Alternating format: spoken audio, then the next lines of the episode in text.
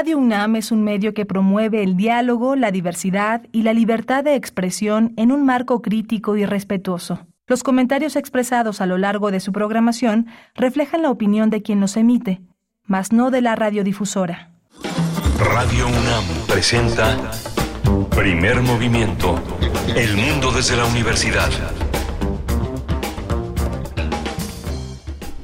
Muy buenos días, les saludamos en esta mañana de jueves 17 de agosto del 2023, una mañana lluviosa en varios estados de la República, en la capital del país también amanece eh, pues con humedad, con un poco de lluvia mm, que se va que se va acumulando y que va haciendo un poco más pesado el tráfico. Así es que eh, pues paciencia en esta mañana, estamos con ustedes en primer movimiento en Radio UNAM de 7 a 10, de 7 a 10 el equipo a cargo de Rodrigo Aguilar en la, en la producción ejecutiva. Hoy nos acompaña el señor Jesús Silva frente a la consola. Eh, bueno, todo el resto del equipo también en sus puestos. Tamara Quirós en redes sociales. Miguel Ángel Quemain, por supuesto, en la conducción. Aquí de este lado en el micrófono. Miguel Ángel, buen día. Hola, Berenice, buen día. Buen día a todos los redescuchas. Estamos en las redes sociales, en Primer Movimiento en Facebook, P Movimiento en Twitter. Haga comunidad con nosotros. Eh, díganos cómo ¿Cómo, ¿Cómo les amanece este lluvioso día? Vamos a tener Vértigo del Abismo, una exposición en la Academia de San Carlos que se inaugura el 17 de agosto, o sea, hoy con eh, González, vamos a hablar con ella, ella es pintora y artista plástica y bueno, es el centro de la exposición, ella la hizo. Eh, tendremos, tendremos también la participación de la doctora Gloria Delgado Inglada hoy jueves en la sección Observatorio Astronómico. Oficiales de alto nivel de inteligencia de Estados Unidos afirman que el, el Pentágono posee vehículos parcialmente intactos de origen no humano. Esa es la propuesta temática de la doctora Delgado Inglada que estará hacia el cierre de esta primera hora y vamos a tener un este ¿Por qué me voy? Historias de profesionistas mexicanos en Estados Unidos. Es un libro de Laura Vázquez Mayo y Lilia Domínguez Villalobos. Está publicada por Turner Noema y bueno, es una vamos a hablar con la doctora Vázquez Mayo y la doctora Liliana Domínguez Villalobos, quienes son las autoras, son este coautora eh, eh, Lilia Domínguez, ella es doctora en Ciencias Económicas por la una por la UAM y también tiene un doctorado en la New School for Social Research en la ciudad de Nueva York. Eh, la doctora Vázquez Mayo es también es profesora tiempo completo en la Facultad de Economía de la UNAM y bueno, está, este, estuvo en la Universidad de Nueva Gales del sur de Sydney en Australia. Vamos a tener uh, después una propuesta de danza, una propuesta escénica desde la danza, ni más ni menos que con la maestra Rosana Filomarino, una propuesta que se titula Laberinto, eh, una coreografía y puesta en escena. Estará con nosotros eh, la maestra Filomarino, coreógrafa, y también Amanda Domínguez, la bailarina de Laberinto. Sí, Amanda Domínguez es, es, una es una es una solista que participó en la temporada de solos con eh, con toda una reflexión sobre la tercera raíz sobre este la pigmentocracia. Muy interesante, Dramadanza es una de las compañías que forma parte de la temporada Consagrados, o sea, los meros meros de la danza mexicana. Los meros meros de la danza mexicana, eh, bueno, y también la eh, maestra Filomarino con eh, Incansable, Incansable con propuestas, propuestas muy importantes que reúnen la danza con cuestiones y temáticas pues desde la antropología, desde la sociedad, desde la etnicidad de nuestro país. Vamos a conversar con ella al respecto y tendremos la poesía necesaria en la voz y en la selección de Miguel Ángel Quemain para esta mañana de jueves. Y vamos a tener los mundos posibles, porque también es jueves y llega Alberto Betancourt con sus propuestas y la educación propia propuesta del Consejo Regional Indígena del Cauca es la es la propuesta temática para el día de hoy del doctor Alberto Betancourt, doctor en Historia, profesor de la Facultad de Filosofía y Letras de la UNAM. Cerramos con Derechos Humanos, a cargo de Laura Alvarado, que nos cuenta cada 15 días, nos habla y nos hace reflexionar sobre los derechos y la situación de las niñas, niños y adolescentes en México, el tema Juventudes en situaciones de vulnerabilidad. Estaremos con Laura Alvarado, fundadora y directora general de la Fundación Pro Niños de la Calle, socia fundadora de Ideas Experta en participación y empoderamiento infantil y adolescente, actualmente consejera de Cipina a nivel nacional. Pues esos son los, em, los contenidos para esta mañana, para compartir con ustedes a través de las voces, del desfile de voces que tenemos cada mañana en estos micrófonos en primer movimiento. Quédense con nosotros, participen en redes sociales, ya saben, y si no les recordamos, arroba P en X antes Twitter, primer movimiento UNAM en Facebook. Las maneras de poner ponernos en contacto y de recibir sus comentarios eh, siempre oportunos para este equipo de trabajo. Mm, bueno, pues vamos a vamos a ir con música. Son las 7 con 7 minutos, eh, Miguel Ángel. Vamos a escuchar Comfortably Numb de Pink Floyd.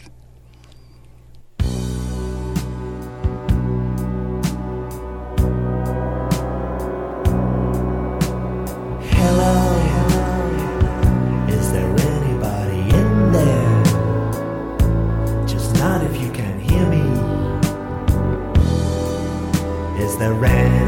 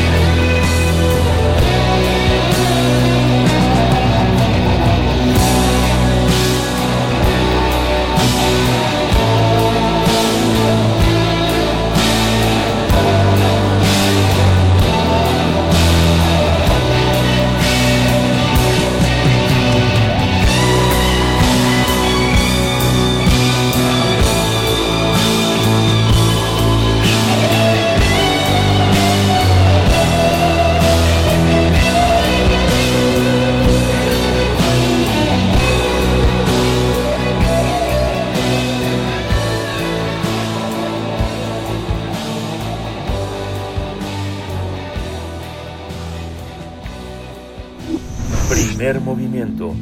Hacemos comunidad con tus postales sonoras. Envíalas a primermovimientounam.gmail.com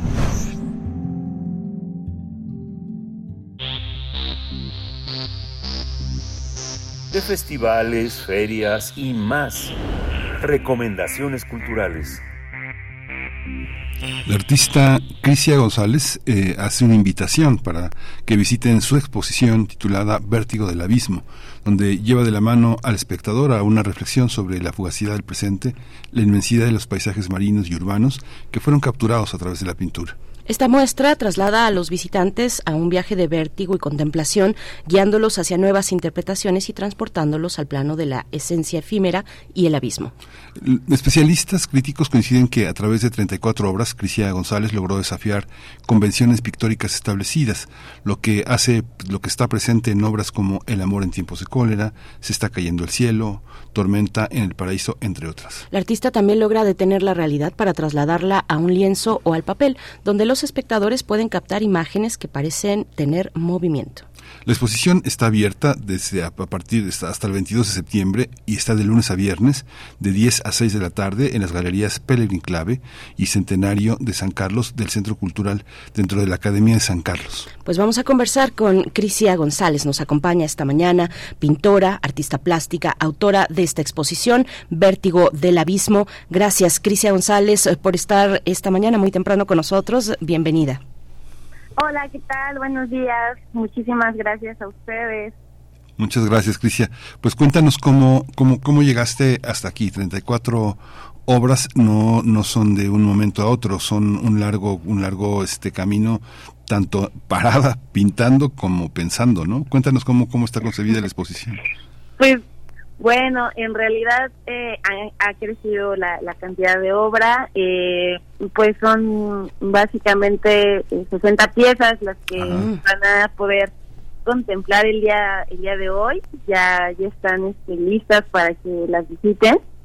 Y pues bueno, pues básicamente ha sido como la continuidad de trabajo desde Hace 10 eh, años he desarrollado como un interés particular por este género eh, histórico en la pintura y pues bueno, culmina con esta exposición, aunque eh, la pieza, eh, casi todas las piezas son de reciente manufactura, la más, la, la que es como eh, un poco más, más este, la menos reciente es de el 2019, ¿no? Que es justo antes de, de que viniera la pandemia y de ahí pues surge toda una gama de, simbolismos y de y de paleta en, en, en, mi obra que pues me está marcando también como este tipo de configuración estética que van a poder visitar hoy. Uh -huh.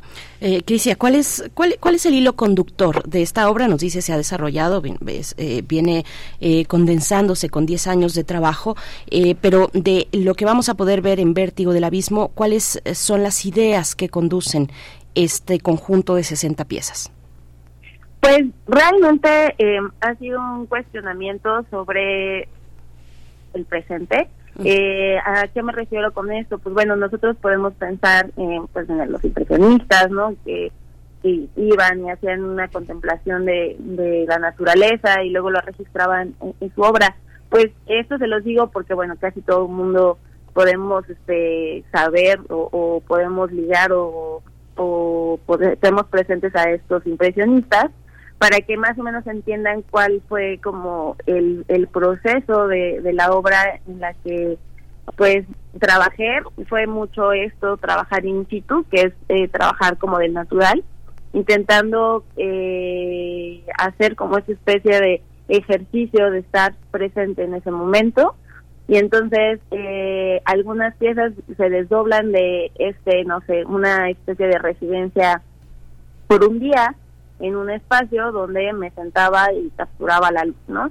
Y de ahí esas son piezas que son eje de, de dos series, que son las que sostienen la exposición, y una es todo un, un, una, una serie dedicada a Sal puedes, que es una, una playa en Ensenada donde hay un barco encallado que yo eh, utilizo como símbolo de lo perecedero justamente, de, de la... Eh, lo, pues sí, como esta condición material, ¿no? De, de desintegración, lo uso eh, este barco encallado como este, eh, esta metáfora de lo efímero de la vida y a la vez contrasta con paisajes urbanos de la Ciudad de México que a la vez tiene un buen de movimiento que también alude a, a este a, a, este movimiento no como de la vida misma entonces realmente la, la pieza la, la serie está dedicada como a esta contemplación de la temporalidad del cambio de la luz de nuestro presente y cómo intentar capturar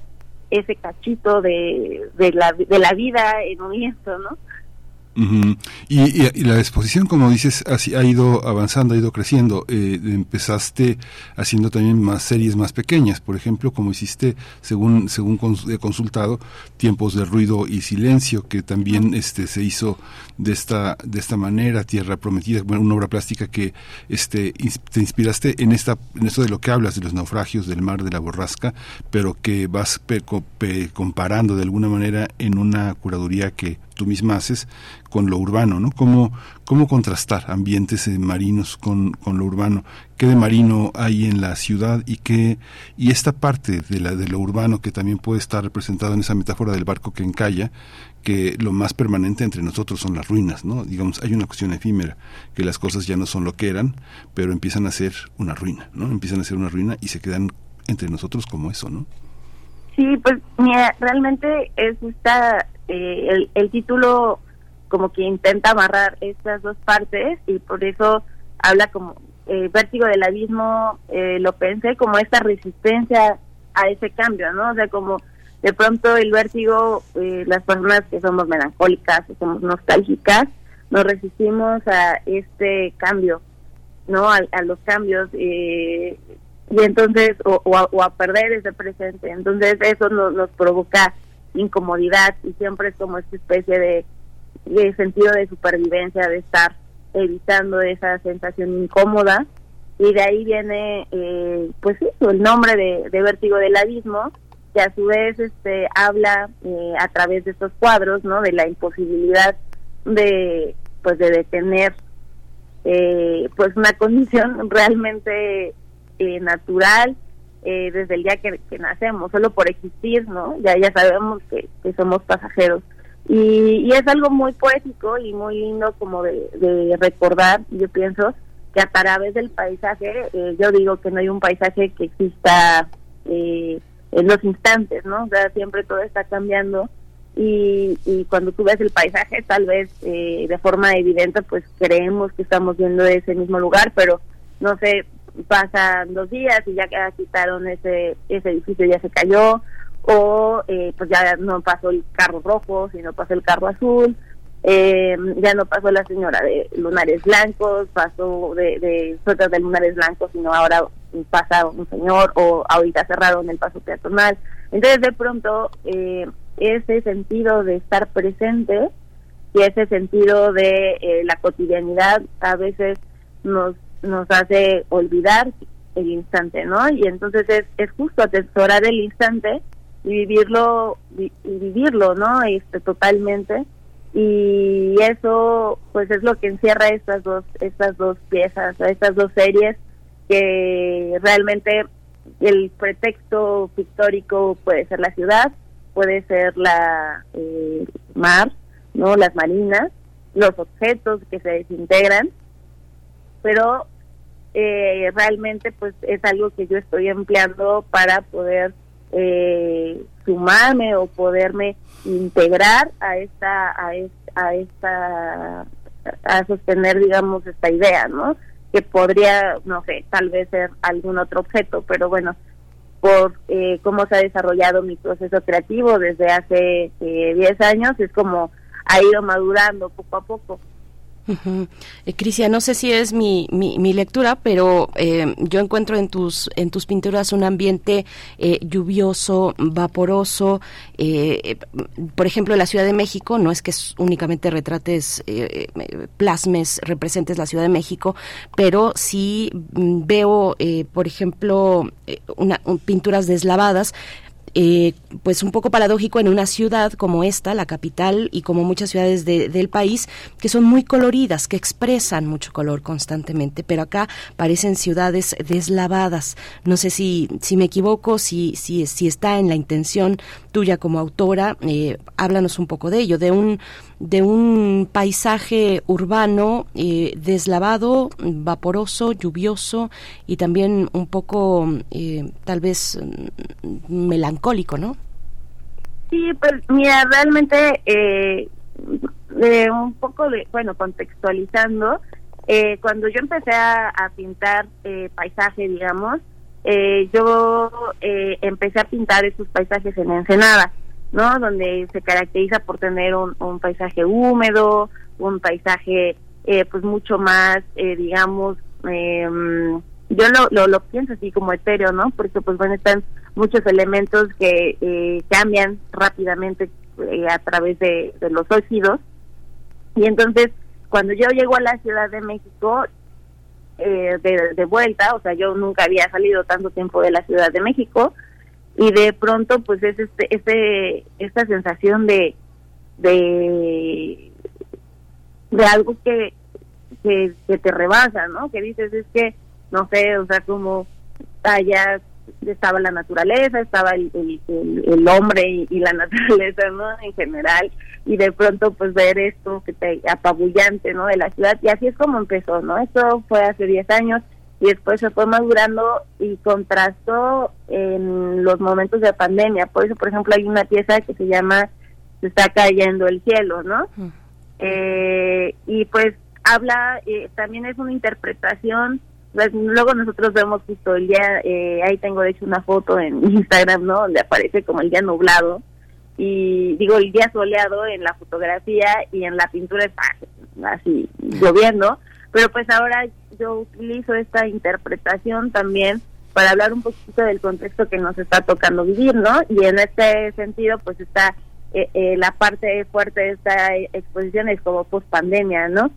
Y de ahí también viene esa interpretación y de, esa crisis y de ese drama eh, que vivimos mundialmente, eh, pues realmente es como, eh, pues intento después irme a la a la mm, a la, a la naturaleza o, incluso en la misma ciudad sentarme y ver la luz como era, ¿no? O sea, como que dije, a ver, tengo que parar esto y, y ver las cosas, intentar ver las cosas como son y pues hice este ejercicio un poco meditativo, ¿no? De sentarme y de ver cómo estaba cambiando y, y pues intentar eh, pensar y, y tantear así como de, este parar un poco la interpretación e intentar ver con otros ojos también esta realidad, ¿no?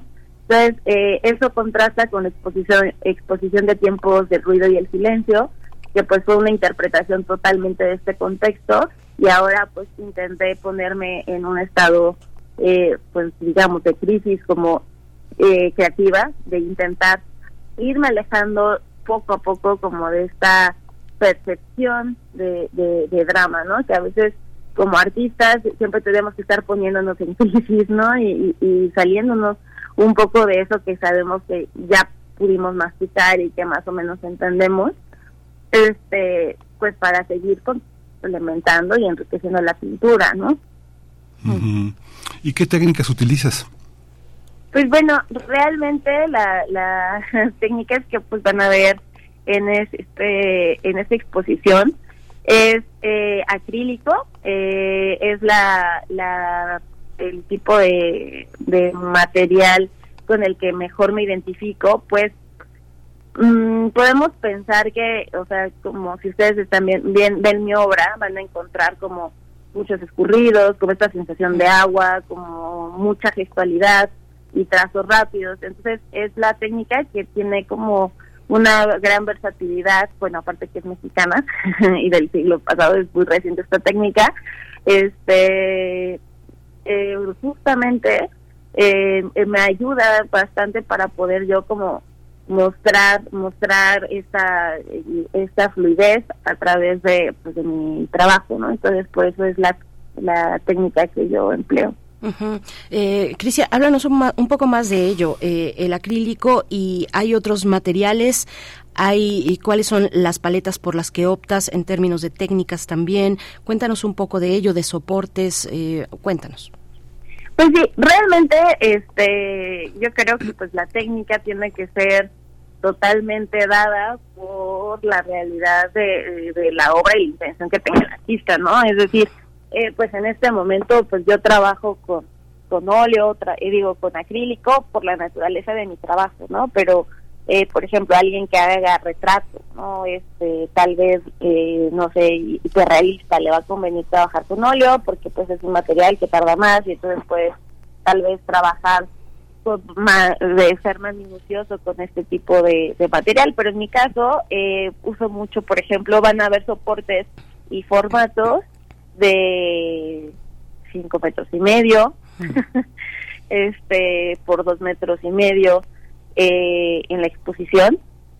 Y por eso también eh, esta técnica de agua, esta, estos ac- acrílicos eh, fueron de gran apoyo para poder también lograr que pues esto eh, siguiera lleno de empapado de gestualidad y también lograr trabajar a, a un- a una velocidad eh, rápida y también podemos encontrar eh, gises pastel, podemos encontrar también en algunas tiene óleo, ¿no? O sea, trabajo mucho, intento que, que, me- que la pieza me, me hable a mí. Eh, esto suena muy subjetivo, muy raro, pero pues sí, realmente cuando estás pintando, a veces necesitas trabajar, por ejemplo, eh, con más sutileza, ¿no? Y entonces ahí cambias de material, o eh, quieres un poquito más de textura, o quieres un poquito de, trazo, de contorno, entonces usas pastel. Entonces realmente eh, yo no estoy eh, casada con una técnica, sino que más bien mm, siempre intento escuchar lo que eh, va necesitando el proceso e irle integrando estos elementos, ¿no? A, a, a la pieza.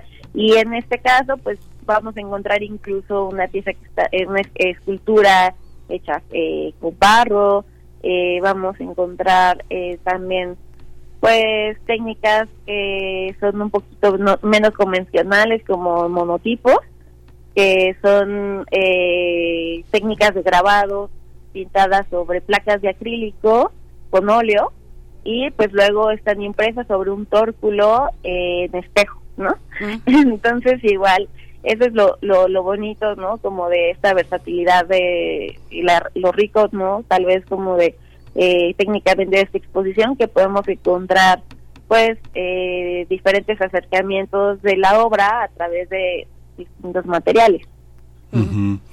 Y, y, eh, ¿cómo te formaste? ¿Dónde aprendiste a pintar? Pues bueno, realmente eh, yo eh, empecé en, en la Nacional eh, Preparatoria, en la, en la Prepa 4. Eh, primero tomé un taller así de, pintura y, y pues ahí es donde me di cuenta que me gustaba pintar y pues después me fui a la Nacional de Artes Plásticas eh, en AP, ahora Facultad de Artes y Diseño.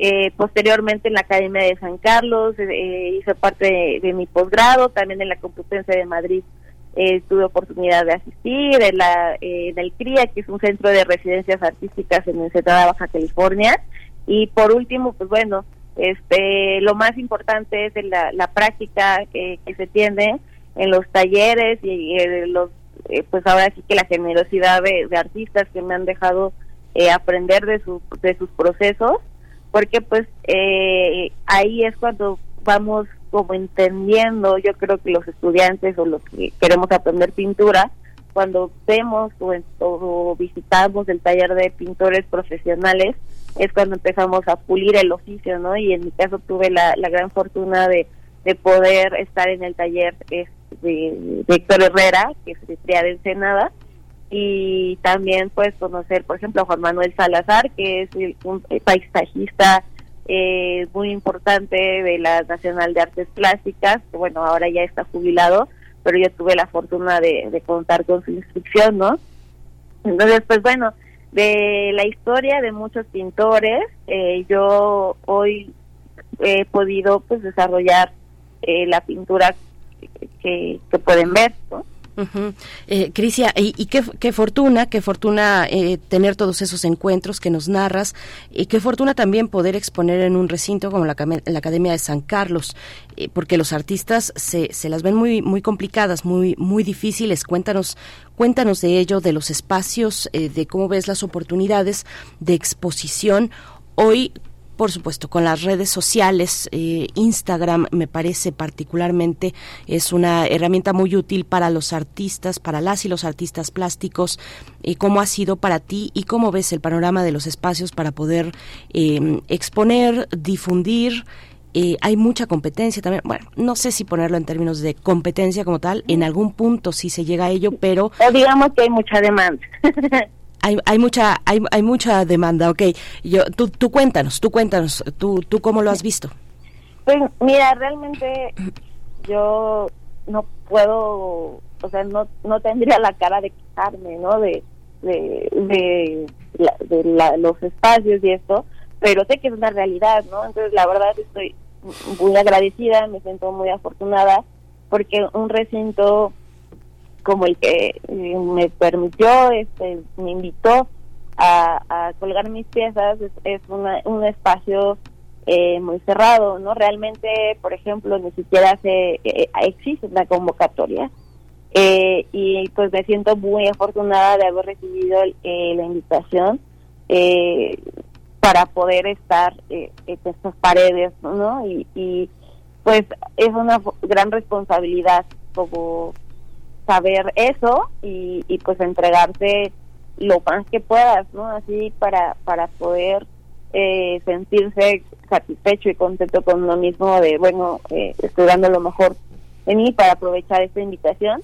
Pero yo he tenido en ese sentido pues, la fortuna de encontrarme a personas que han visto mi trabajo y muchas veces casi puedo decir que todas no he tenido que buscar espacio, me han, han invitado, por ejemplo, en tiempos del ruido y el silencio, fui invitada por Odette Paz a, Casa Milán, eh, también, eh, no sé, eh, muchas de las, de las exposiciones más importantes, por ejemplo, Sombras, que fue mi primera exposición individual en la Ciudad de México, me invitó Alejandro Montoya, ¿no? Hace 11 años, 10 años, y, y pues esto para mí ha sido un tesoro poder encontrarme con esas personas, pero también he tenido la conciencia de estar lista para eso, ¿sabes? O sea, como que siempre yo trabajo pensando que me van a invitar a, exponer al Prado. y entonces estar lista para, para poder, poder aceptar las invitaciones, para poder eh, coincidir. Por ejemplo, ahora me confirmaron una exposición en, el, en San Luis Potosí, en el Centro de las Artes, que es una cárcel, es un museo increíble, voy a exponer en el Museo de Sitio, y vinieron por la obra eh, paralelamente a esta exposición de 60 obras en la Academia de San Carlos. Entonces, allá se fueron 54 piezas, ¿no? Y, y son piezas distintas, entonces eso me refiero de, pues uno intentar estar listo para cuando estas invitaciones eh, llegan. Entonces, eso eh, lo digo como manera como de, de, saber eh, que, es un panorama complicado, ¿no? O sea, las invitaciones no siempre nos llegan, eh, normalmente se tienen que buscar, pero si es que nos llegan, pues tenemos que estar listos para, para aceptarlas y para dar lo mejor que, que, podemos en ello, ¿no?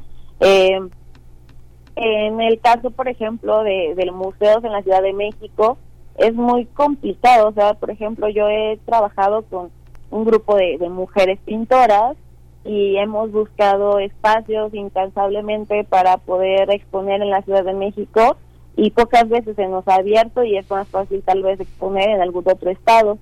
Eh, acogen nuestra obra de una forma eh, como más inmediata eh, en la Ciudad de México, justo por lo que comentas, hay demasiada, digámoslo así, oferta cultural y de pronto los espacios se ven limitados por presupuesto. O sea, no, quiero decir que los espacios eh, no, no estén interesados en el trabajo de los artistas, tal vez están limitados por un tema de presupuesto, un tema de pues que no pueden cambiar y ajustar su agenda de forma inmediata y tienen que dejar las, las exposiciones, no sé, tres meses y, y eso lo hacen eh, cuatro veces al año, ¿no? Entonces, pues ahí son el, cuatro nombres de artistas que van a poder estar en ese espacio. Entonces realmente, pues sí es este como artistas eh, complicado tenernos que estar abriendo camino ante ese panorama, ¿no? Sí. Y cuando dices que estás lista para el Prado, este, cuando uno está listo para un para un espacio como este un espacio no sé que que tiene muchas miradas con quién dialogas qué qué significa no sé no sé me imagino por ejemplo este lo que se presentó en los últimos tres años con todo y pandemia en Kassel o en Milán o en Venecia en las bienales o en la propia Bienal Aguascalientes la, la Bienal Tamayo este con qué con qué pintura dialogas qué es qué es lo que este qué es lo que proponen las escuelas, qué es lo que proponen los más eh, grandes pintores y dónde te colocas en, ese diálogo o, o, o, te colocas digamos en tu estudio y este a ver a ver qué exposición llega y a ver quién compra pero hay una parte en que los cuadros tienen un sentido dentro de la pintura contemporánea. Hay un hay un intento de dialogar de pensar en que eh, un crítico puede leerlo de una manera y otro de otra qué críticos, qué académicos, este, qué espacios eh, críticos puedes este, pensar desde la pintura. ¿Cómo, ¿Cómo te sitúas, digamos, frente a la tradición este, pictórica reciente? No sé.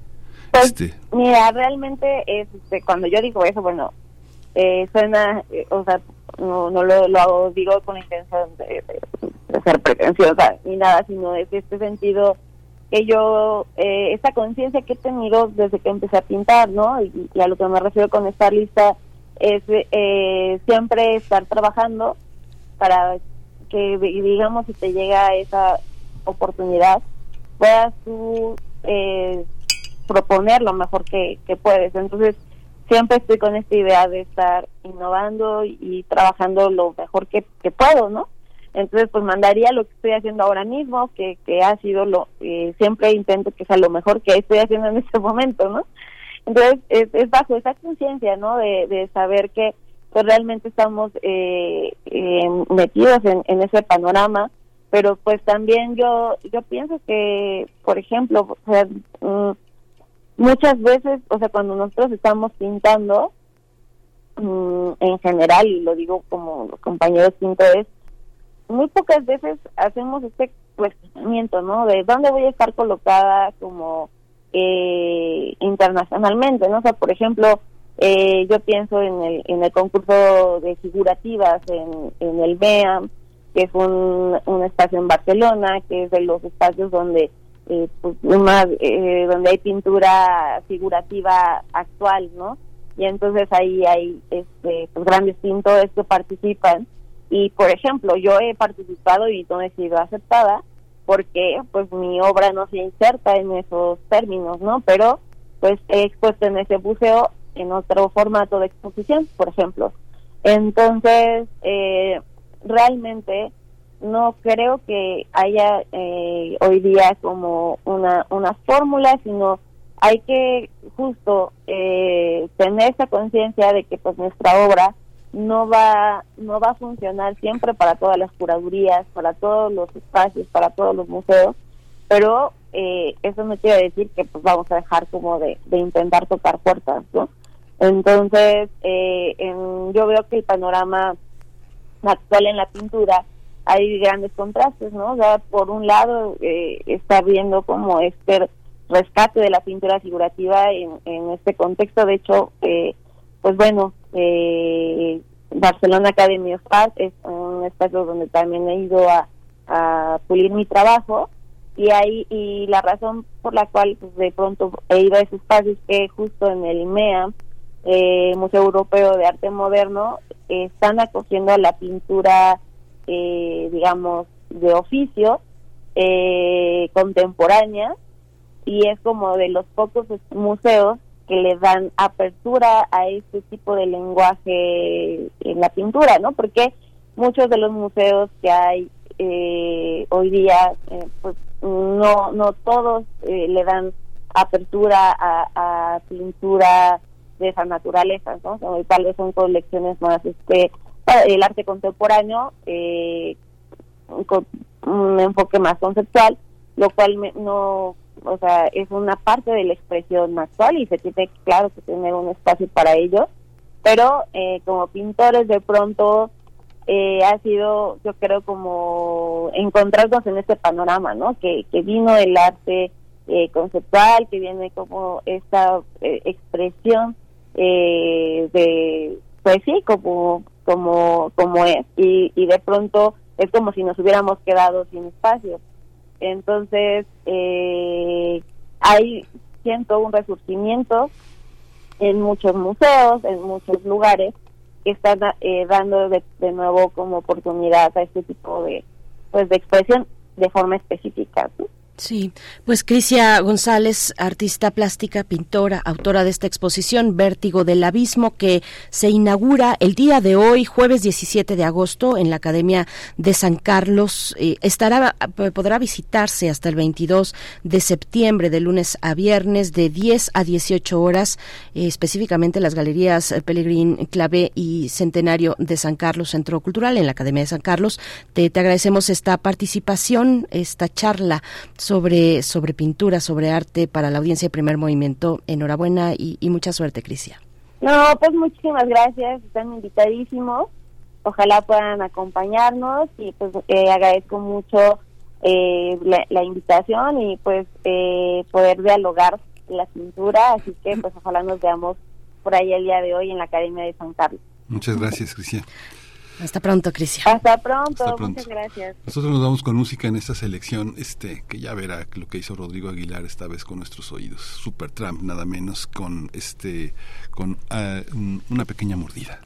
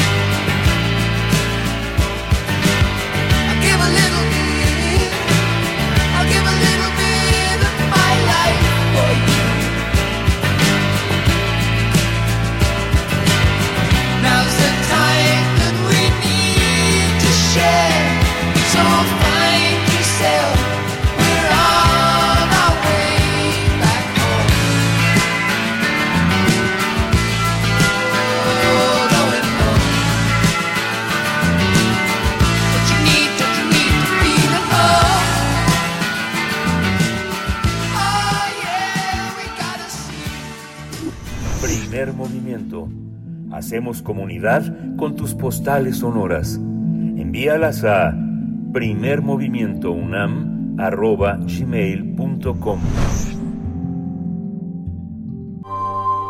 Del brazo de Orión al universo. Observatorio Astronómico. Esta mañana tenemos el enorme gusto de contar con la presencia física aquí en cabina de la doctora Gloria Delgado Inglada en el eh, Observatorio Astronómico. Ella es astrofísica, comunicadora científica y ya verán el tema que nos trae. Eh, pero antes, darte la bienvenida. Eh, qué, qué bueno tenerte de vuelta por acá, aunque sea un tiempo reducido, pero es muy bueno verte. Doctora, ¿cómo estás? Muy bien, muchísimas gracias. Pues yo emocionada de poder acompañarlos ahora de más cerquita que otras veces. mucho más cerca, un poquito más cerca que otros que en otras ocasiones Sí. y bueno, con este tema, a ver, cuéntanos tú. Bueno, es todo un tema Ajá. que cada cierto tiempo realmente resurge, ¿no? Pero ahora eh, lo que inició fueron estas declaraciones, seguramente ustedes también están al tanto, que sucedieron el 26 de julio. Eh, hubo una audiencia en la que tres ex militares estuvieron hablando en la Cámara de Representantes de Estados Unidos. Les voy a decir los nombres por si a- algunos de ellos son, son conocidos en el, en el ambiente. Ryan Graves es un expiloto de Marina y encima él es el director actualmente de un grupo que lo que quiere es animar a los pilotos que ven estos sucesos o fenómenos paranormales raros que lo que lo digan, que no se lo guarden, ¿no? Y este grupo se llama Americans for Safe Aerospace, o sea, americanos para la seguridad en el espacio aéreo, ASA, y su logo de hecho les invito a que lo busquen, es muy parecido a alguno que suena, de hecho, muy similar, ¿no? Y tiene más de 9.000 miembros, hay más de 9.000 personas ahí, eh, pues, tratando de que esto salga a la luz, ¿no? Entre los pilotos. Después tenemos también a David Fravor, que él es excomandante de la Marina, y por último David Grush, que él es un exoficial de inteligencia de las fuerzas eh, aéreas que, bueno, inteligencia se dice así, pero realmente es como de, de espionaje, ¿no? Eh, allá en Estados Unidos. Entonces, los dos primeros, sobre todo lo que hicieron es relatar sus experiencias. Ellos dijeron que vivieron estos acontecimientos, tuvieron experiencias en las que veían, eh, pues, sucesos extraños, naves extraterrestres. De hecho, hablan de, de- de- de tecnología y de inteligencia que no podemos comparar con nada aquí en la Tierra. Así lo dicen. Pero el último, David Grush, él es el que dice cosas un poquito más fuertes y las voy a leer para que vean que no estoy exagerando. Él dice que existe un programa secreto del Pentágono para recoger almacenar y guardar restos de naves extraterrestres, pero no solo eso, también habla de restos biológicos no humanos. Todo esto eh, está, esta audiencia está en YouTube, la pueden observar, bueno, está en inglés obviamente, pero seguro tiene ya subtítulos o, o lo pueden intentar entender. También habla de asesinatos por parte del Pentágono para encubrir todo esto. Y de hecho dice que, que todos estos eh, sucesos ocurren desde 1930, o sea, no es algo reciente. De hecho, cada cierto tiempo, pues sí, sale. Y luego habla incluso de un ovni de la época de Mussolini, de un intercambio, o sea, un montón de cosas muy raras. Pero bueno, yo los invito a que lo escuchen y busquen más sobre el tema. Eh, entonces, bueno, por cierto, obviamente ellos están bajo juramento, o sea, si mienten, pues deberían de ir a la cárcel, ¿no? Esto solo para que quede ahí. Y luego que, quisiera yo resaltar que en varias ocasiones hacen uso de conceptos, de términos como principio holográfico, interdimensiones. Eh, esto es algo muy conocido que se usa sobre todo cuando se habla de pseudociencias. Quien está hablando usa cuántica, imanes, en fin, principio de exclusión, en fin, un montón de términos que, claro, para quien no sabe, si una persona está usando esos términos, pues en principio crees que, que, tiene autoridad y que sabe y que lo que dice es correcto, ¿no? Además, ellos se presentan obviamente como ex militares, estaban involucrados ahí y, tienen un, un cierto estatus, ¿no? Son pilotos, comandantes, oficiales, etcétera. Esto también hace uso de lo que se llama sesgo de autoridad. Si quien nos habla de una enfermedad es un médico, nos lo creemos un poco más que si nos lo dice un escritor, por ejemplo, ¿no? Entonces ellos se presentan así para que les creamos, obviamente.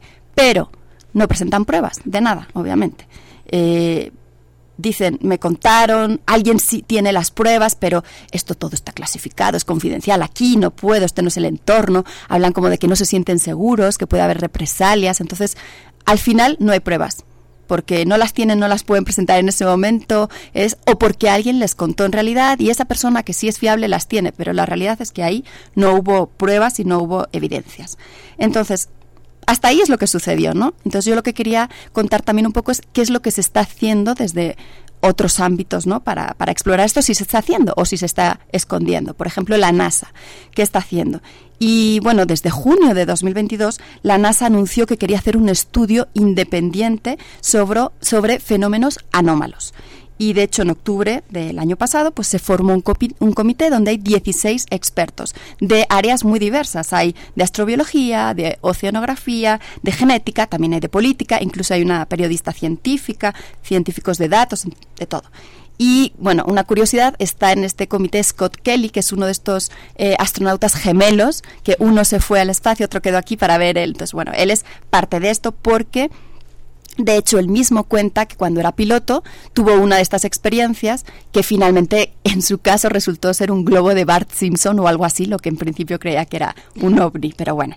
Entonces, el objetivo es analizar los antiguos ovnis que llamábamos objetos voladores no identificados. Ahora la NASA nos propone usar el término FANI, que bueno, en inglés puede ser un poco así, pero bueno, FANI es fenómeno aéreo no identificado, que es un poco más eh, correcto o adecuado. Y entonces, bueno, pues este comité les dieron nueve meses para explorar, buscar, analizar y, y nos deben de sacar un, un informe próximamente, pero todavía no lo han hecho, se supone que es en verano.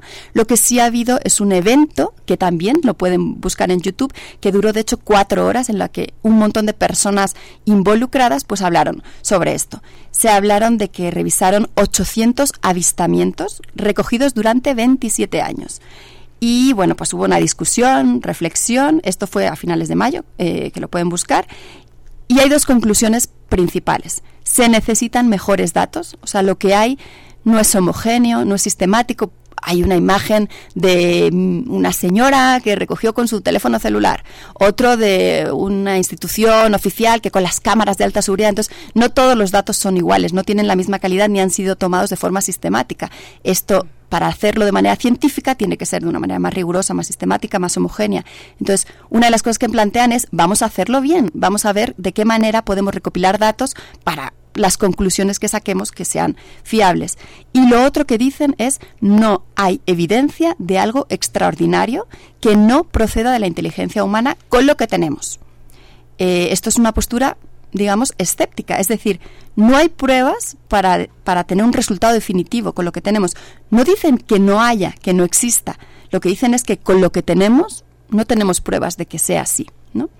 Y en esta discusión, en este foro, también estuvo una persona eh, curiosa, se llama Son Kirkpatrick, que él es el director del AARO, que es la oficina de anomalías de todo tipo del Departamento de, de Defensa del Pentágono. También se creó en 2022 y él sí que es alguien cercano a estas cosas extraterrestres porque ha firmado incluso un- algunos artículos con astrofísicos, estos que hablaban de un, un objeto interestelar que ellos decían que era una nave, no sé qué, pues él está involucrado ahí, pero en esta ocasión él dice que con los datos que se tienen, eh, después de todo lo que se ha analizado, solamente entre un 2 y un 5% de los avistamientos quedan sin una explicación y hay que eh, simplemente hay que estudiarlos en mayor profundidad o con mayor datos. El, el resto tienen una explicación, son un avión comercial, eh, un globo meteorológico, incluso tormentas, entonces para todos se encuentra, para, para la mayoría, digamos, se encuentra una explicación.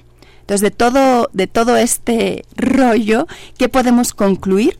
¿Con qué nos podemos quedar? Bueno, primero no se está diciendo que no exista vida fuera de la Tierra. Y de hecho, en la comunidad científica hay mucha gente que su vida está dedicada a encontrarla o a buscarla, ¿no? Eh, hay un montón de, de- proyectos que están destinados a eso. Tenemos la famosa ecuación de Drake, de Drake, que seguro habrán oído, que nos predice, es verdad que muchos términos son inciertos, pero de alguna manera los que, lo que nos quiere decir es que hay que tener en cuenta muchos parámetros y al final puede no ser despreciable, puede no ser nula la posibilidad de que haya vida inteligente con la que podamos contactar eventualmente eh, incluso en nuestra galaxia. El problema es, una cosa es que haya y otra cosa que la podamos encontrar. Pero dentro de la comunidad no se está diciendo nunca. Y de hecho yo creo que los científicos y científicas serían de las primeras personas emocionadas y felices si se encontrara algo así, ¿no? Por otro lado, lo que se está diciendo es, esta frase de Carl Sagan, afirmaciones extraordinarias requieren de pruebas extraordinarias. No es lo mismo que alguien te diga, vi un avión sobrevolando mi casa, que alguien te diga, vi una nave extraterrestre, porque un avión se ve muy frecuentemente, por ejemplo, en la Ciudad de México, en cambio una nave extraterrestre no, entonces tienes que darnos pruebas más contundentes y más firmes de que lo que viste es una nave extraterrestre. Y por último, recordar esta idea de la tetera de Russell. No sé si, bueno, seguro que muchos la conocen del, del filósofo, que él eh, contaba esta analogía de que alguien te dice, "Mm, hay una tetera que está alrededor de la Tierra orbitando. Y tú le dices, ¿ah, sí? ¿Y cómo? Eh, mu- muéstrame una imagen, ¿no? ¿Cómo lo sabes? No, bueno, es que esta tetera es muy, muy, muy, muy, muy pequeña. Bueno, pero ahora en la Tierra tenemos telescopios enormes que podrían verla. No, fíjate que ni siquiera el telescopio más grande, más poderoso que tenemos en la Tierra puede ver esta tetera. Y tú te quedarías como diciendo, bueno, pero entonces, si no puedo ver esta tetera, ¿cómo se...? No, bueno, es que tú eres un incrédulo, eres una incrédula. No la ves porque no quieres verla, ¿no? Pues un poco así, ¿no? Eh, se trata de que no queremos verlo o de que no se ve, no está, no tenemos las- la tecnología, en fin. Entonces, en conclusión, pues seguimos un poquito igual, no hay evidencias, aunque lo que a mí me parece interesante es que sí hay estas iniciativas de la NASA, incluso del Pentágono, para, yo creo que con transparencia y con aplicando un método científico, analizar lo que hay y abrir esta discusión, ¿no? Porque mucho de lo que se ataca es, no es que los científicos y científicas no son transparentes, todos se lo guardan para ellos, ¿no? Pues ahora se están sacando los datos, ¿no? Y aunque se habla de estos datos clasificados, eventualmente muchos de esos se desclasifican y se pueden analizar, ¿no? Entonces, bueno, tampoco debería de ser un problema, entonces nada más hay que seguir atentos a esta aventura extraordinaria e interesante que es la búsqueda de vida. Por supuesto. Doctora, pues muchas gracias. Nos quedamos también con esa frase de Carl Sagan. Afirmaciones extraordinarias requieren de pruebas extraordinarias. Con eso nos vamos a quedar para reflexionarlo en la era de las eh, noticias falsas, de las fake news que corren rapidísimo en redes sociales. Te agradecemos que, que pongas estas reflexiones aquí esta mañana y de nuevo un gusto verte aquí en cabina. Un gusto para mí también. Un abrazo para todos. Hasta pronto. Gracias. Nosotros nos eh, vamos al corte, son las 8 de la mañana, 8 de la mañana en punto. Vamos y volvemos después, después del corte.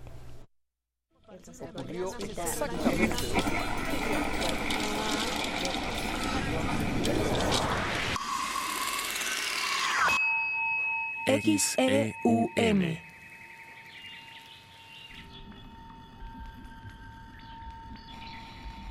Radio UNAM.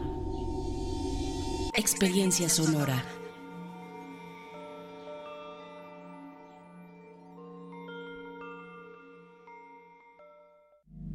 Cultivemos el gusto por el arte escrito y el ejercicio de la imaginación al lado de María Ángeles Comezaña en Al compás de la letra. Rutas literarias para viajar entre textos, poemas y cartas. Todos los jueves a las 18 horas por el 96.1 de FM. Radio UNAM. Experiencia sonora.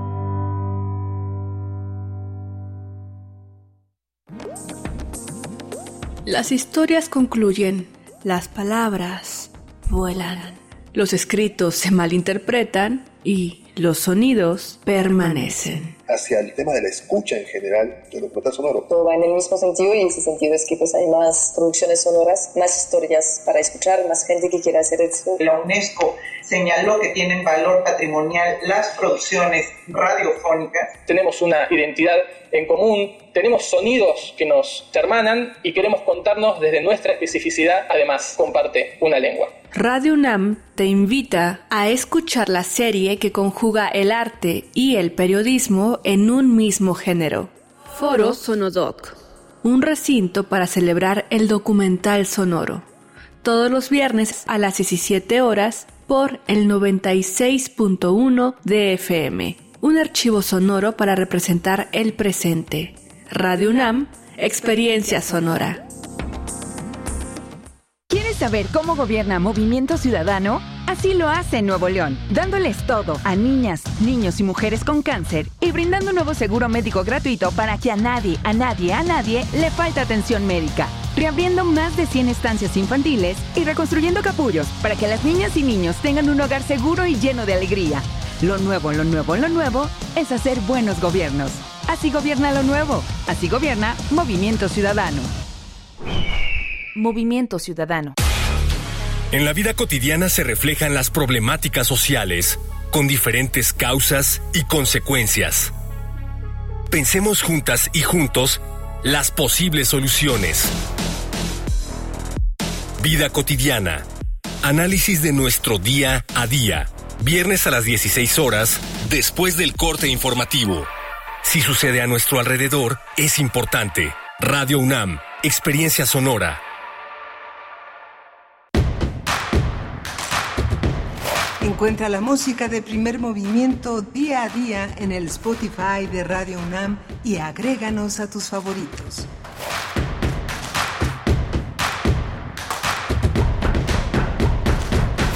Hola, buenos días. Ya son las 8 de la mañana con 4 minutos. Estamos en este jueves 17 de agosto. Estamos en primer movimiento. Esto es Radio NAM. Es una aventura radiofónica eh, interpretativa eh, eh, que comenta la actualidad. No es una cosa noticiosa, es la actualidad que tiene que ver mucho con las noticias, con todo lo que circula de boca en boca, lo que preocupa a la comunidad de espíritus de la que formamos parte. Hacemos comunidad con la comunidad universitaria de todas partes, no solo de la UNAM. Estamos conectados en este mismo momento con la radio Nicolaita, allá en Morelia, Michoacán, este gran estado que también irradia a una gran parte del país y de Latinoamérica. Muchas instituciones educativas, culturales, eh, fundamentales, artísticas están conectadas con el mundo desde ese espacio privilegiado que es Michoacán y esa hermosa ciudad que es Morelia. Gracias, Radio Nicolaita, por darnos esa oportunidad de estar con ustedes. Está Rodrigo Aguilar al frente de la producción ejecutiva, está mi compañera Berenice Camacho al frente de la conducción. Querida Berenice, buenos días. Buenos días, Miguel Ángel Quemain. Buenos días a, todos ustedes, a nuestros queridos radioescuchas, a los que sintonizan a través de la radio o a través de la web, en alguna plataforma digital, en alguna aplicación. Bienvenidos, bienvenidas. Vamos a iniciar eh, con una propuesta literaria, una propuesta que hace editorial Turner Noema y que tiene que ver con un tipo específico de migración, aquella migración de profesionistas que eh, deciden tener a Estados Unidos como su lugar de trabajo y de desarrollo profesional. Vamos a compartir con ustedes esta charla. Mm, El título del libro es Me voy porque me voy, historias de profesionistas mexicanos en Estados Unidos. Es un libro de Laura Vázquez Mayo y también de Lilia Domínguez Villalobos. Ambas estarán con nosotros. Le- La doctora Laura Vázquez es eh, profesora desde 2014, es profesora de tiempo completo de la Facultad de Economía de la UNAM. Eh, también la doctora Lilia Domínguez Villalobos es doctora en Ciencias Económicas por la Autónoma Metropolitana. Es profesora de tiempo completo igualmente de la Facultad de Economía. Así es que, bueno, estaremos con ellas conversando sobre esta propuesta que nos llega a través de Turner Noema, una recomendación literaria para iniciar esta segunda hora de primer movimiento. Mira. Sí, y vamos a tener en la segunda parte de esta hora la presencia de Dramadanza. Eh, es una compañía que formó Rosana Filomarino, esta gran bailarina, coreógrafa, gran maestra de danza y que va a formar parte de la temporada Consagrados. Hemos hablado mucho de danza, pero justamente ahora en estos días de jueves a domingo vamos a tener la oportunidad de, de estar presentes en una danza que está dialogando con generaciones, con los más grandes maestros. El diálogo fundamental que ha establecido Rosana es con Guillermina Bravo, es una, eh, es- ha recibido ese bastón de mando de ella y Amada Domínguez que forma parte pues de ese conjunto de este de personas que piensan con el cuerpo y danzan una forma de pensamiento que está entre nosotros ya desde hace algunas décadas. Así es, es, es la propuesta que les hacemos para esta hora. Saludos a nuestros radioescuchas que también nos escriben. Oscar Isidro Bruno nos dice buenos días, aunque las carreras matutinas me hacen difícil saludar a diario, quiero decirles que les escucho todos los días, siempre agradezco su análisis. Saludos a la comunidad, gracias Oscar Isidro. Bueno, y cuéntenos cómo les va con la lluvia, si nos escuchan desde Ciudad de México, desde el Estado de México y otras ciudades que también eh, pues están en estos momentos eh, pues bajo bajo la lluvia muy intensa eh, empieza a ponerse muy intensa la lluvia en la capital del país. Cuéntenos cómo les va nos escuchan.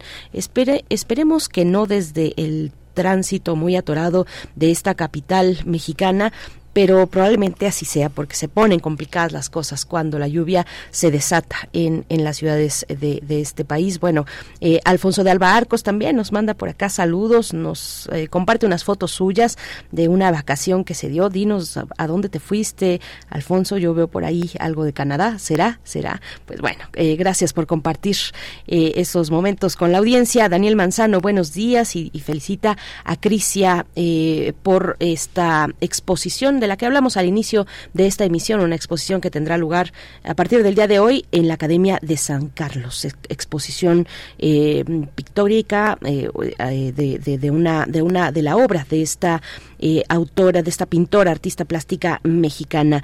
Eh, Leslie Marín Arteaga también nos da los buenos días desde Ciudad Netzahualcoyotl. A todos ustedes, muchas gracias. Vamos ya con la recomendación literaria de esta mañana. Primer movimiento. Hacemos comunidad con tus postales sonoras. Envíalas a primermovimientounam.gmail.com Toma nota y conoce nuestra recomendación literaria. En, en el libro, en el libro Me Voy, porque me voy, historias de profesionistas mexicanos en Estados Unidos, se analiza el tema relacionado con la migración de profesionistas nacionales que deciden cruzar la frontera norteamericana. Tras la recopilación de testimonios, las especialistas Laura Vázquez Mayo y Lilia Domínguez Villalobos muestran que además de que este fenómeno no es nuevo y que va en aumento, existen muchas razones detrás por las que las personas toman esta decisión. A través de 320 páginas, este ensayo recopila los testimonios de profesionales mexicanos donde retratan desafíos sobre su inserción afectiva, cultural y laboral en el contexto estadounidense. Asimismo, analizan los diferentes factores a los que se enfrentan como el dominio del inglés, por ejemplo, de la lengua, y el nivel de, ingre- de ingresos, así como otros datos de interés que ofrecen los profesionistas mexicanos que deciden quedarse en Estados Unidos. En contraparte, se entrevista con nacionales que decidieron regresar a su país, quienes explican por qué decidieron abandonar el sueño americano, lo que se espera sea de especial interés para la sociedad mexicana. Cabe destacar que las autoras son especialistas de nuestra casa de estudios. Laura Vázquez Mayo es profesora e investigadora de la Facultad de Economía de la UNAM, mientras que Lilia Domínguez Villalobos es profesora e investigadora en el posgrado de la Facultad de Economía, también de esta casa de estudios, eh, actualmente profesora jubilada. Pues vamos a presentar a la doctora que está con nosotros, ya la doctora Laura Vázquez Mayo, coautora del libro desde 2014, es profesora de tiempo completo en la Facultad de Economía de la UNAM. Al concluir sus estudios doctorales en la Universidad de Nueva, de, Nueva Gales del Sur, en Sydney y en Australia, y es tutora, tutora de la maestría y doctorado en el programa de posgrado de Economía. Bienvenida, doctora Laura Vázquez Mayo. Muchas gracias, buenos días. Buenos días, bienvenida, doctora Vázquez Mayo. Eh, la doctora Lilia Domínguez no podrá estar con nosotros. Eh, vamos a, a conversar sobre esta obra de coautoría. Eh, doctora, ¿qué, qué, qué decir? ¿Cómo, em, ¿Cómo surge esta investigación? Eh, cuéntenos, por favor. Eh, bueno, el origen de esta investigación eh, es por, se remonta a mis estudios doctorales, que hice una investigación sobre migrantes eh, mexicanos en Australia. Y cuando hice esa investigación me di cuenta que la gran, gran, gran mayoría de los migrantes eran migrantes profesionistas, muy diferentes al, al, al migrante tradicional que tenemos en el imaginario en México. Entonces, a mi regreso de los estudios doctorales, quise darle continuidad al tema de estudiar a, a- a mayor profundidad y entender un poco más sobre el fenómeno. Y por eh, esto, junto con la doctora Lilia Domínguez, iniciamos el proyecto de mirar a los migrantes calificados en los Estados Unidos. Pues nos dimos cuenta que hay muchas preguntas alrededor del tema y efectivamente, como ya ustedes mencionaban en la introducción, intentamos en este en este libro darle respuesta a, a todas estas interrogantes a un tema que pues se conoce relativamente poco, por lo general se le da mucha más visibilidad a la migración tradicional eh, y, y existe este otro fenómeno que es el que nosotras hemos estado trabajando.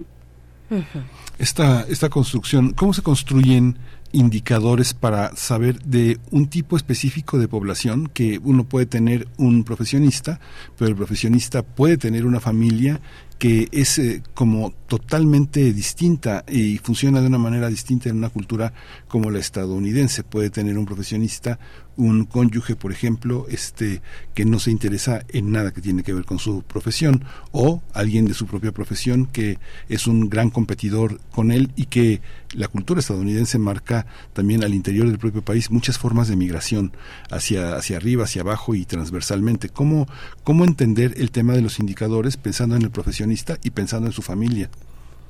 Sí, a, ver, el primer asunto es cómo operacionalizar el, el el- la definición de profesionista. Entonces eso es algo que nosotros, eh, con lo- algo con lo que nosotros trabajamos y nos costó trabajo. Eh, normalmente la literatura habla de migración calificada, hay debate en torno a qué significa ser un profesionista, un migrante calificado, pero por lo general es alguien que tiene educación terciaria. Ahora nosotros, lo que nosotras estábamos preocupadas porque sabemos que entre México y Estados Unidos hay muchos migrantes que no neces que, que quizás son mexicanos en Estados Unidos con educación terciaria, pero que no reflejan lo que nosotros buscábamos. ¿Qué era lo que nosotros buscábamos? Mexicanos que estudiaran en México su educación terciaria y después emigraran. Em, entonces lo que hicimos fue mirar a, la- a los datos que están en el, o sea, nuestra metodología tuvo varias etapas. Este es un proyecto de más de cinco años de investigación. Entonces, en, en la primera etapa fue mirar a los datos de una encuesta representativa a nivel estadounidense que se llama la American Community Survey, una encuesta a toda la comunidad. Em, y, y entonces seleccionamos aquellos que, que por lugar de nacimiento nacieron en México. Después seleccionamos aquellos que tienen educación terciaria y después seleccionamos aquellos que llegaron a los Estados Unidos de 25 años o más. Ya que está, los datos oficiales no nos dicen en dónde las personas estu- estudiaron su educación, su educación, en dónde la estudiaron, eh, al hacer este filtro de 25 años o más, nos permitió eh, aproximarnos a, a lo que nosotros buscábamos. Personas que hubieran estudiado en México, suponemos que se emigraron de 25 años o más y ya te- y, tienen educación terciaria, significara, significaba que seguramente habían estudiado al menos la licenciatura en México. Ese, ese es un primer elemento que, que nos parece importante eh, señalar. En el libro está muy bien señalado eh, que, que- que este es nuestro crite- criterio, porque entonces nos damos una idea de la magnitud del fenómeno, ¿no? Con, con los datos oficiales. Em, entonces, cuando hablo de los datos oficiales, bueno, y, ¿por qué era importante? Como ya dije, no nos interesaba eh, mirar las experiencias, estudiar las experiencias de personas que quizás migraron eh, como niños, hicieron toda su educación, desde quizás desde la primaria en los Estados Unidos y nacidos en México, sí con educación terciaria, pero que hicieron toda su educación en los Estados Unidos, que su idioma es el inglés y que han tenido toda su socialización en los Estados Unidos y que eso les ha brindado un panorama completamente distinto, ¿no? Entonces, al hacer al hacer este filtro nos quedamos con un eh, número de migrantes para las cifras para 2019 de 338 mil personas. No es una cifra menor, eh, pero tampoco es una cifra eh, estratosférica, digamos, ¿no? Porque hay otros estudios que hablan de mexicanos calificados en los Estados Unidos de arriba de un millón de personas. Y estos otros estudios eh, están incluyendo aquella población que nosotros decidimos eh, no incluir, ¿no? Eh, y bueno, retomando la pregunta de cómo es la inserción, eh, bueno, un poco me preguntaba eh, respecto a- al profesionista y a la familia, ¿no? Nosotros lo que hici- hicimos fue un estudio eh, a nivel de individuos, tanto mirando eh, los datos del American Community Survey, como después hicimos una encuesta en línea, diseñamos un cuestionario específico para atender todas nuestras preguntas de investigación y en ese cuestionario llegamos a más de 800 personas. Entonces, gran parte de lo que está hecho en el trabajo, en el libro, con base en esa encuesta eh, a 800 personas, gran parte de nuestro análisis se deriva de, de esa información y eso lo enriquecemos con los testimonios que nos brindaron los participantes a través de entrevistas a profundidad que hicimos eh, cara a cara, eh, tanto la, mi colega como yo, en, los Estados Unidos. Sí. Doctora, ¿cómo, cómo nos, nos comentaba hace un momento eh, lo problemático del término o el debate inserto en el, en el empleo del término migración calificada? eh, y ustedes se decantan por emplear eh, más bien la- el, el término de migración profesional. ¿En qué se distingue? ¿Por qué migración calificada es problemático? ¿A qué nos referimos? ¿Quién se queda fuera? ¿Cómo distinguir este tipo de migración o, como ustedes llaman, migración profesional de otro tipo de, migraciones que tienen otros motivos detrás, pero igualmente tal vez eh, laborales o eh, económicos? ¿Qué, qué nos puede compartir? Sí, lo que pasa es que el término calificado, bueno, pues alguien que se dedica, por ejemplo, a un oficio, técnicos, eh, plomeros, electricistas, pues son personas calificadas en ese sentido, tienen una calificación eh, y, y- y están calificados para hacerlo ¿no? Por, por- porque lo han demostrado a través de la experiencia o los estudios que tengan. Lo mismo con los deportistas, son personas calificadas, nadie puede hacer su trabajo tan bien como ellos, etcétera. Entonces hay quienes incluyen, o sea, es- diferentes estudios incluyen dentro de la migración calificada, pues este tipo de personas. Nosotros lo que quisimos hacer fue distinguir entre aquellos que tienen educación universitaria de los que de, de los otros, ¿no? Y por eso eh, nuestro trabajo se enfocó en, en distinguir aquellos con educación al menos licenciatura, ¿no? Entonces licenciatura, maestría o doctorado, pero al menos licenciatura. Ujú. ¿Cuántas, digamos, de esos pro- profesionistas que se pueden estudiar, eh, cuánto- cómo podríamos saber, por ejemplo, en la formación y en la llegada a Estados Unidos, que son dos, dos aspectos distintos, eh, cómo saber que el desarrollo profesional lleva íntimamente a querer este, seguir siendo mexicano o a dejar de serlo. Uno lo observa, pues, no sé, en pequeños detalles, ¿no?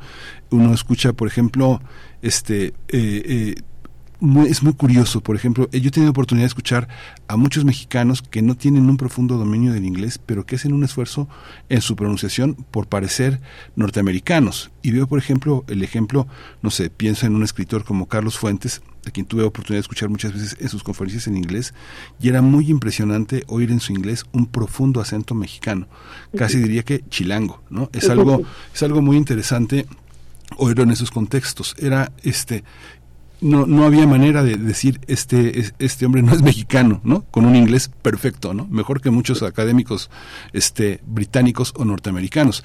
¿Cómo se da esa cómo se puede identificar, operacionalizar, que es ponerle números y cruces este eh, para representar una realidad? Este esta esta visión de los profesionistas que llegan allá, que triunfan, que son reconocidos y distinguirlos de este de esta profunda migración china, coreana, taiwanesa, iraní, que son de los países que más migran en el mundo con profesionistas dedicados a la alta tecnología, a la biomedicina. ¿Cómo entender esta parte en la que hay unos que huyen y unos que no huyen, pero que se instalan para, para poder ser reconocidos en otra parte? Así le pasó a uno de nuestros grandes doctores, a Ranulfo Romo, que se fue a Estados Unidos se fue a Europa muy reconocido porque aquí no, no podía. Regresó triunfante no pero este pero cómo pasa eso cómo cómo se puede distinguir la la, la es- ese deseo de los profesionistas doctora Sí, pues a- esta fue una pregunta de investigación para nosotras. O sea, era algo que nos eh, interesaba indagar Entonces, lo primero que hicimos fue en nuestro cuestionario diseñado para, para estas preguntas, hacer preguntas específicas respecto a la identidad nacional. Entonces, nosotros preguntamos eh, cómo se identificaban en términos de, de nacionalidad estas personas, si se identificaban como mexicanos, si identificábamos como mexicanos americanos o solamente como americanos o alguna otra eh, nombre, ¿no? Y para, no, no, no diría yo para este nuestra sorpresa, pero yo creo que para la sorpresa de muchos, eh, eh, encontramos que una gran proporción de ellos se consideran mexicanos. Eh, ¿Por qué digo para la sorpresa de muchos, seguramente para la sorpresa de muchos? Bueno, pues porque encontramos en el imaginario mexicano de, de, los migrantes que tenemos en, en Estados Unidos, casi 12 millones de mexicanos en Estados Unidos, por el, bueno, no, eh, por el, los estudios demuestran que por el maltrato que reciben en los Estados Unidos, muchas veces tratan de negar sus orígenes y su identidad, ¿no? Eh, nosotros, a diferencia, nosotros encontramos que una gran proporción de, de nuestros participantes sí se identifican como mexicanos y solo una, una menor proporción se identifican como estadounidenses o como mexicanos estadounidenses o como otros. Ahora, eh, ¿qué fue lo que, contra, cómo, además de las entrevistas eh, con otros datos, cómo intentamos analizar eso? Bueno, un primer elemento fue con el paso del tiempo. ¿Cómo cambia esa identidad nacional dependiendo del año en el que llegaron? Eso es bastante, bastante intuitivo. Aquellos que recién llegaron a los Estados Unidos, la gran, casi el 100% se identifican como eh, mexicanos exclusivamente. Pero conforme va pasando el tiempo y van haciendo su vida en los Estados Unidos y todo lo que eso involucra, muchos de ellos van adquiriendo este esta identidad, esta sensación eh, que nosotros atribuimos a una por, por las entrevistas a una sensación de agradecimiento con el país que los recibe, les abre puertas, les da trabajos, a veces tienen algunas malas experiencias, pero no es el principal, eh, digo, a veces tienen algunas experiencias de discriminación, pero no es lo que domina en su vida diaria. Y al final eh, terminan adquiriendo este, este segundo, eh, la segunda parte de su identidad nacional, que es no los mexican, mexicanos estadounidenses. Ahora, el otro, perdón, el otro elemento importante que nos pareció muy revelador es que está fuertemente ligado el adquirir esa segunda parte de su identidad, o sea, lo estadounidense, al adquirir la ciudadanía. Es decir, aquellos que no han adquirido la ciudadanía eh, estadounidense difícilmente se ponen esa segunda parte en su identidad mientras y mantienen se mantienen como mexicanos una vez que el país les otorga la ciudadanía y sus derechos plenos a actuar en ese país entonces adquieren el, la identidad de mexicanos estadounidenses y nos pareció muy revelador Sí, doctora, eh, eh, que, que en muchos casos ese, eh, ese adquirir la ciudadanía estadounidense pues es un camino largo. No sé si para, para todos habrá sus excepciones, pero me parece que en la generalidad, en ese, pre- en ese camino, en ese proceso, ¿cómo, cómo describirlo? Hablando de eh, términos como aculturación, como adaptación a una nueva sociedad y su cultura, ¿cómo, cómo describir ese proceso?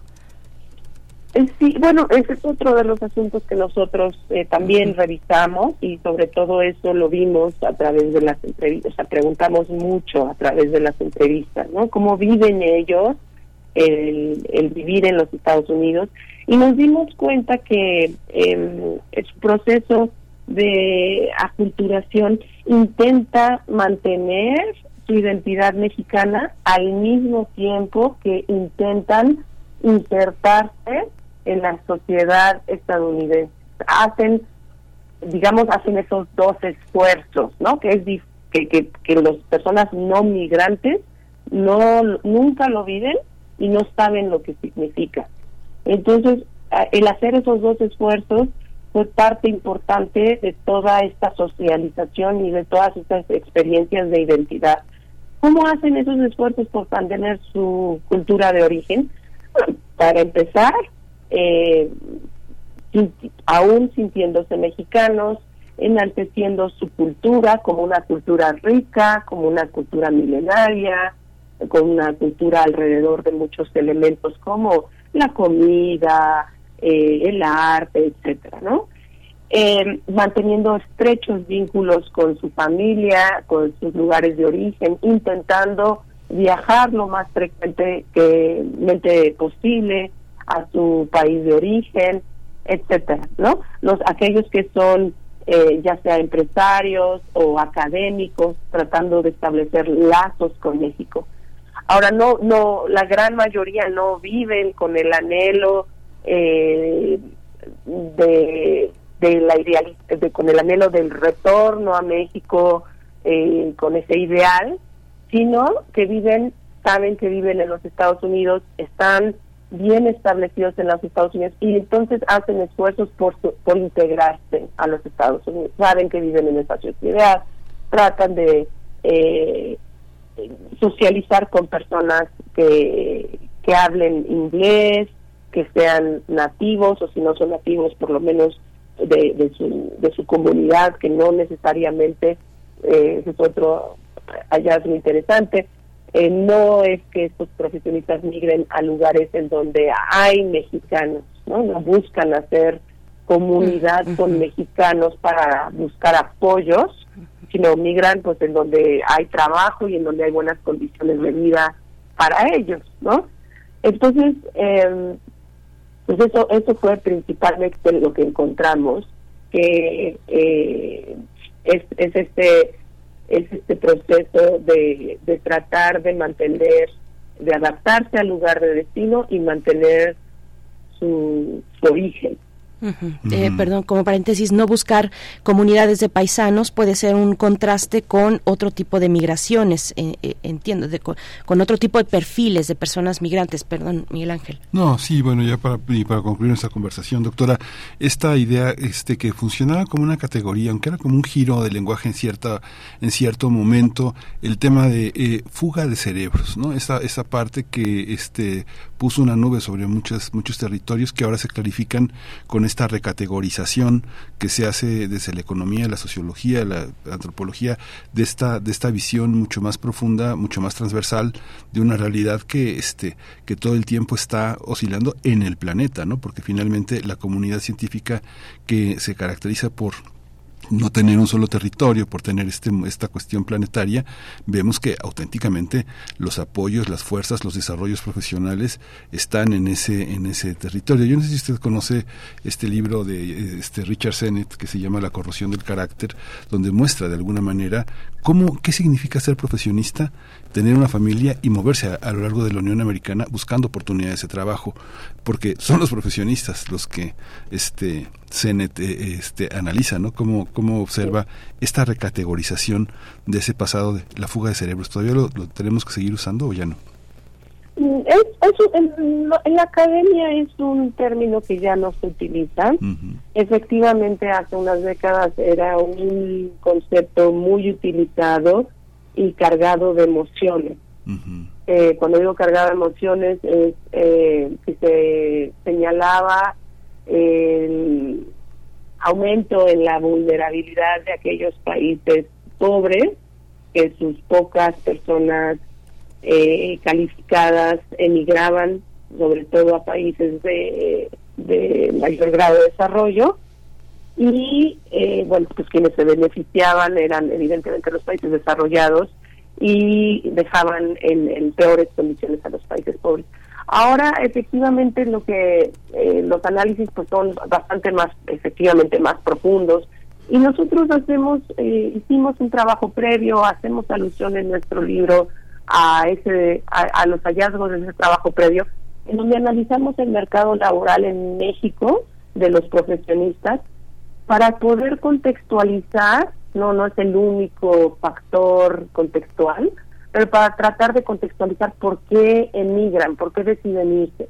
Y lo que nosotros observamos es que en las últimas décadas, pues, con los datos oficiales en México, eh, es que el, el mercado de trabajo de profesionistas ha estado mucho más rezagado que otros mercados eh, laborales, por ejemplo, el de las personas eh, con calificación media, ¿no? Digamos, aquellos eh, que no tienen educación eh, terciaria, pero a lo mejor sí tienen la educación media superior o algún oficio.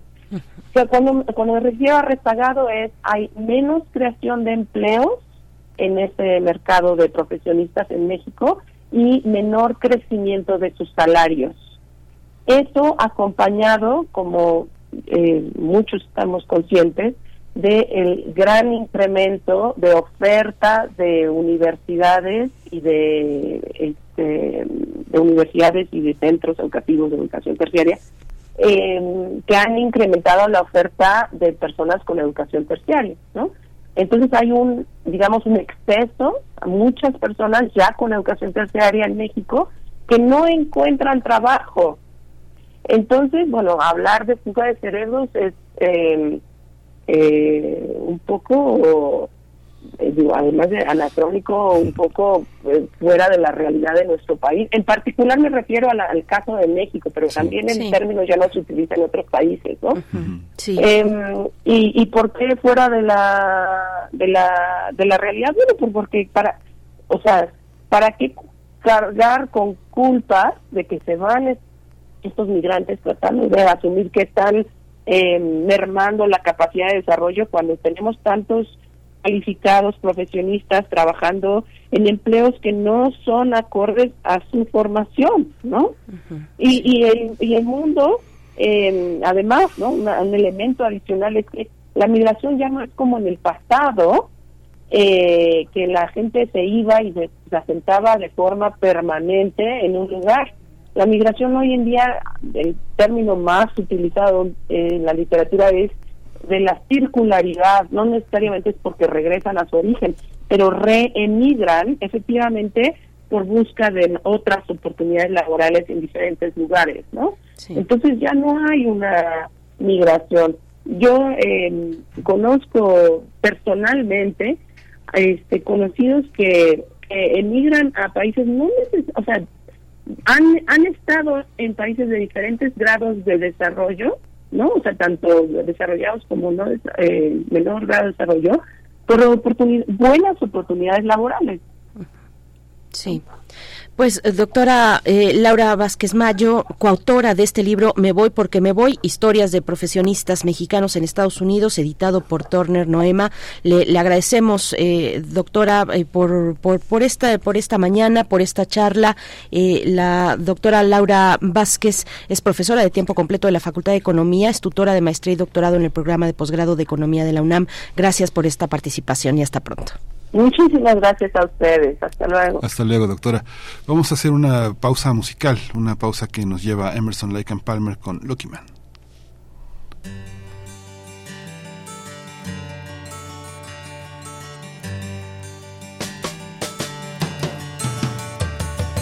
He had white horses and ladies by the score, dressed in satin and waiting by the door. Ooh, what a lucky man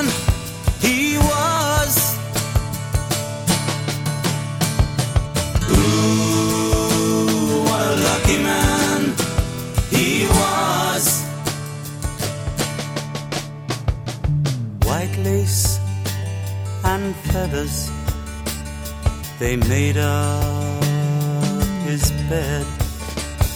A gold covered mattress on which he was led.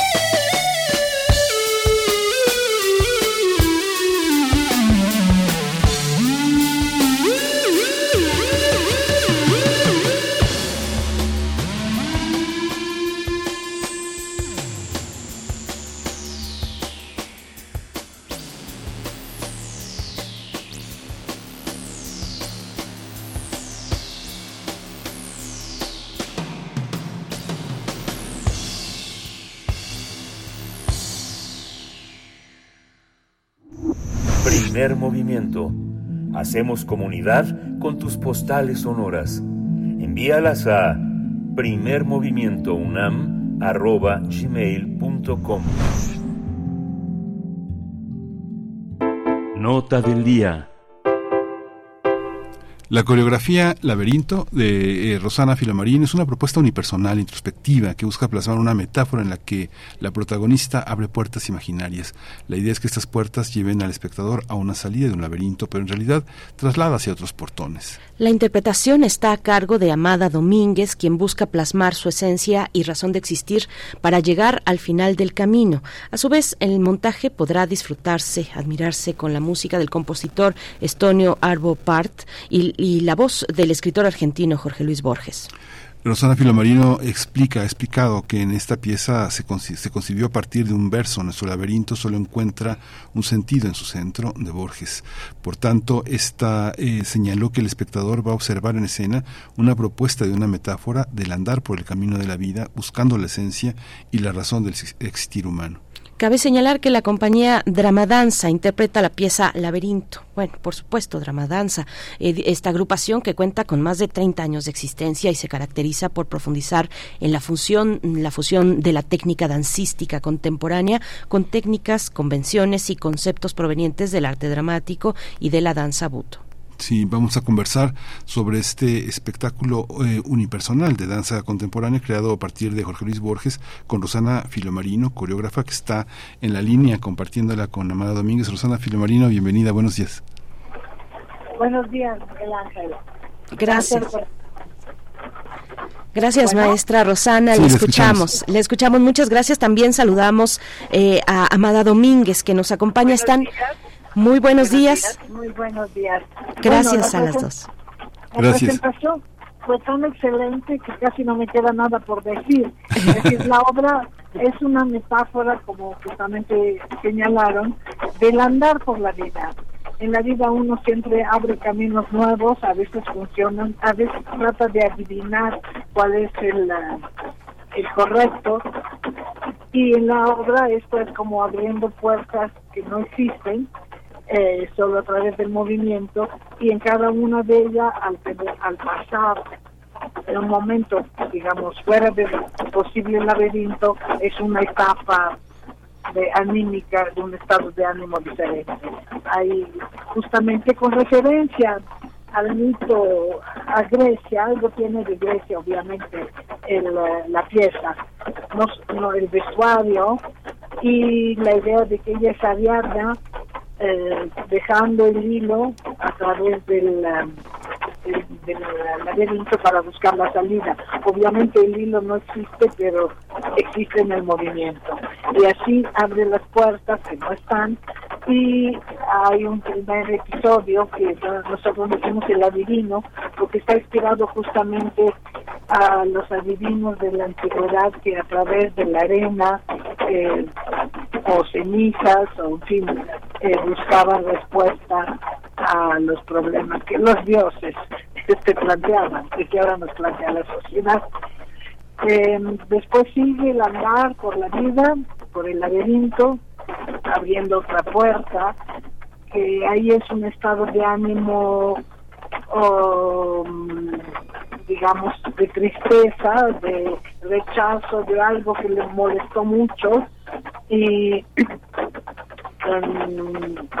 y finalmente ligando a través del laberinto llega a abrir otra puerta donde ya ese estado de ánimo eh, digamos eh, triste tristeza se transforma en rabia que finalmente explota y a través del movimiento otra vez ella encuentra su propio centro y se transforma digamos en un personaje que está en armonía con todo consigo, consigo mismo y con los demás.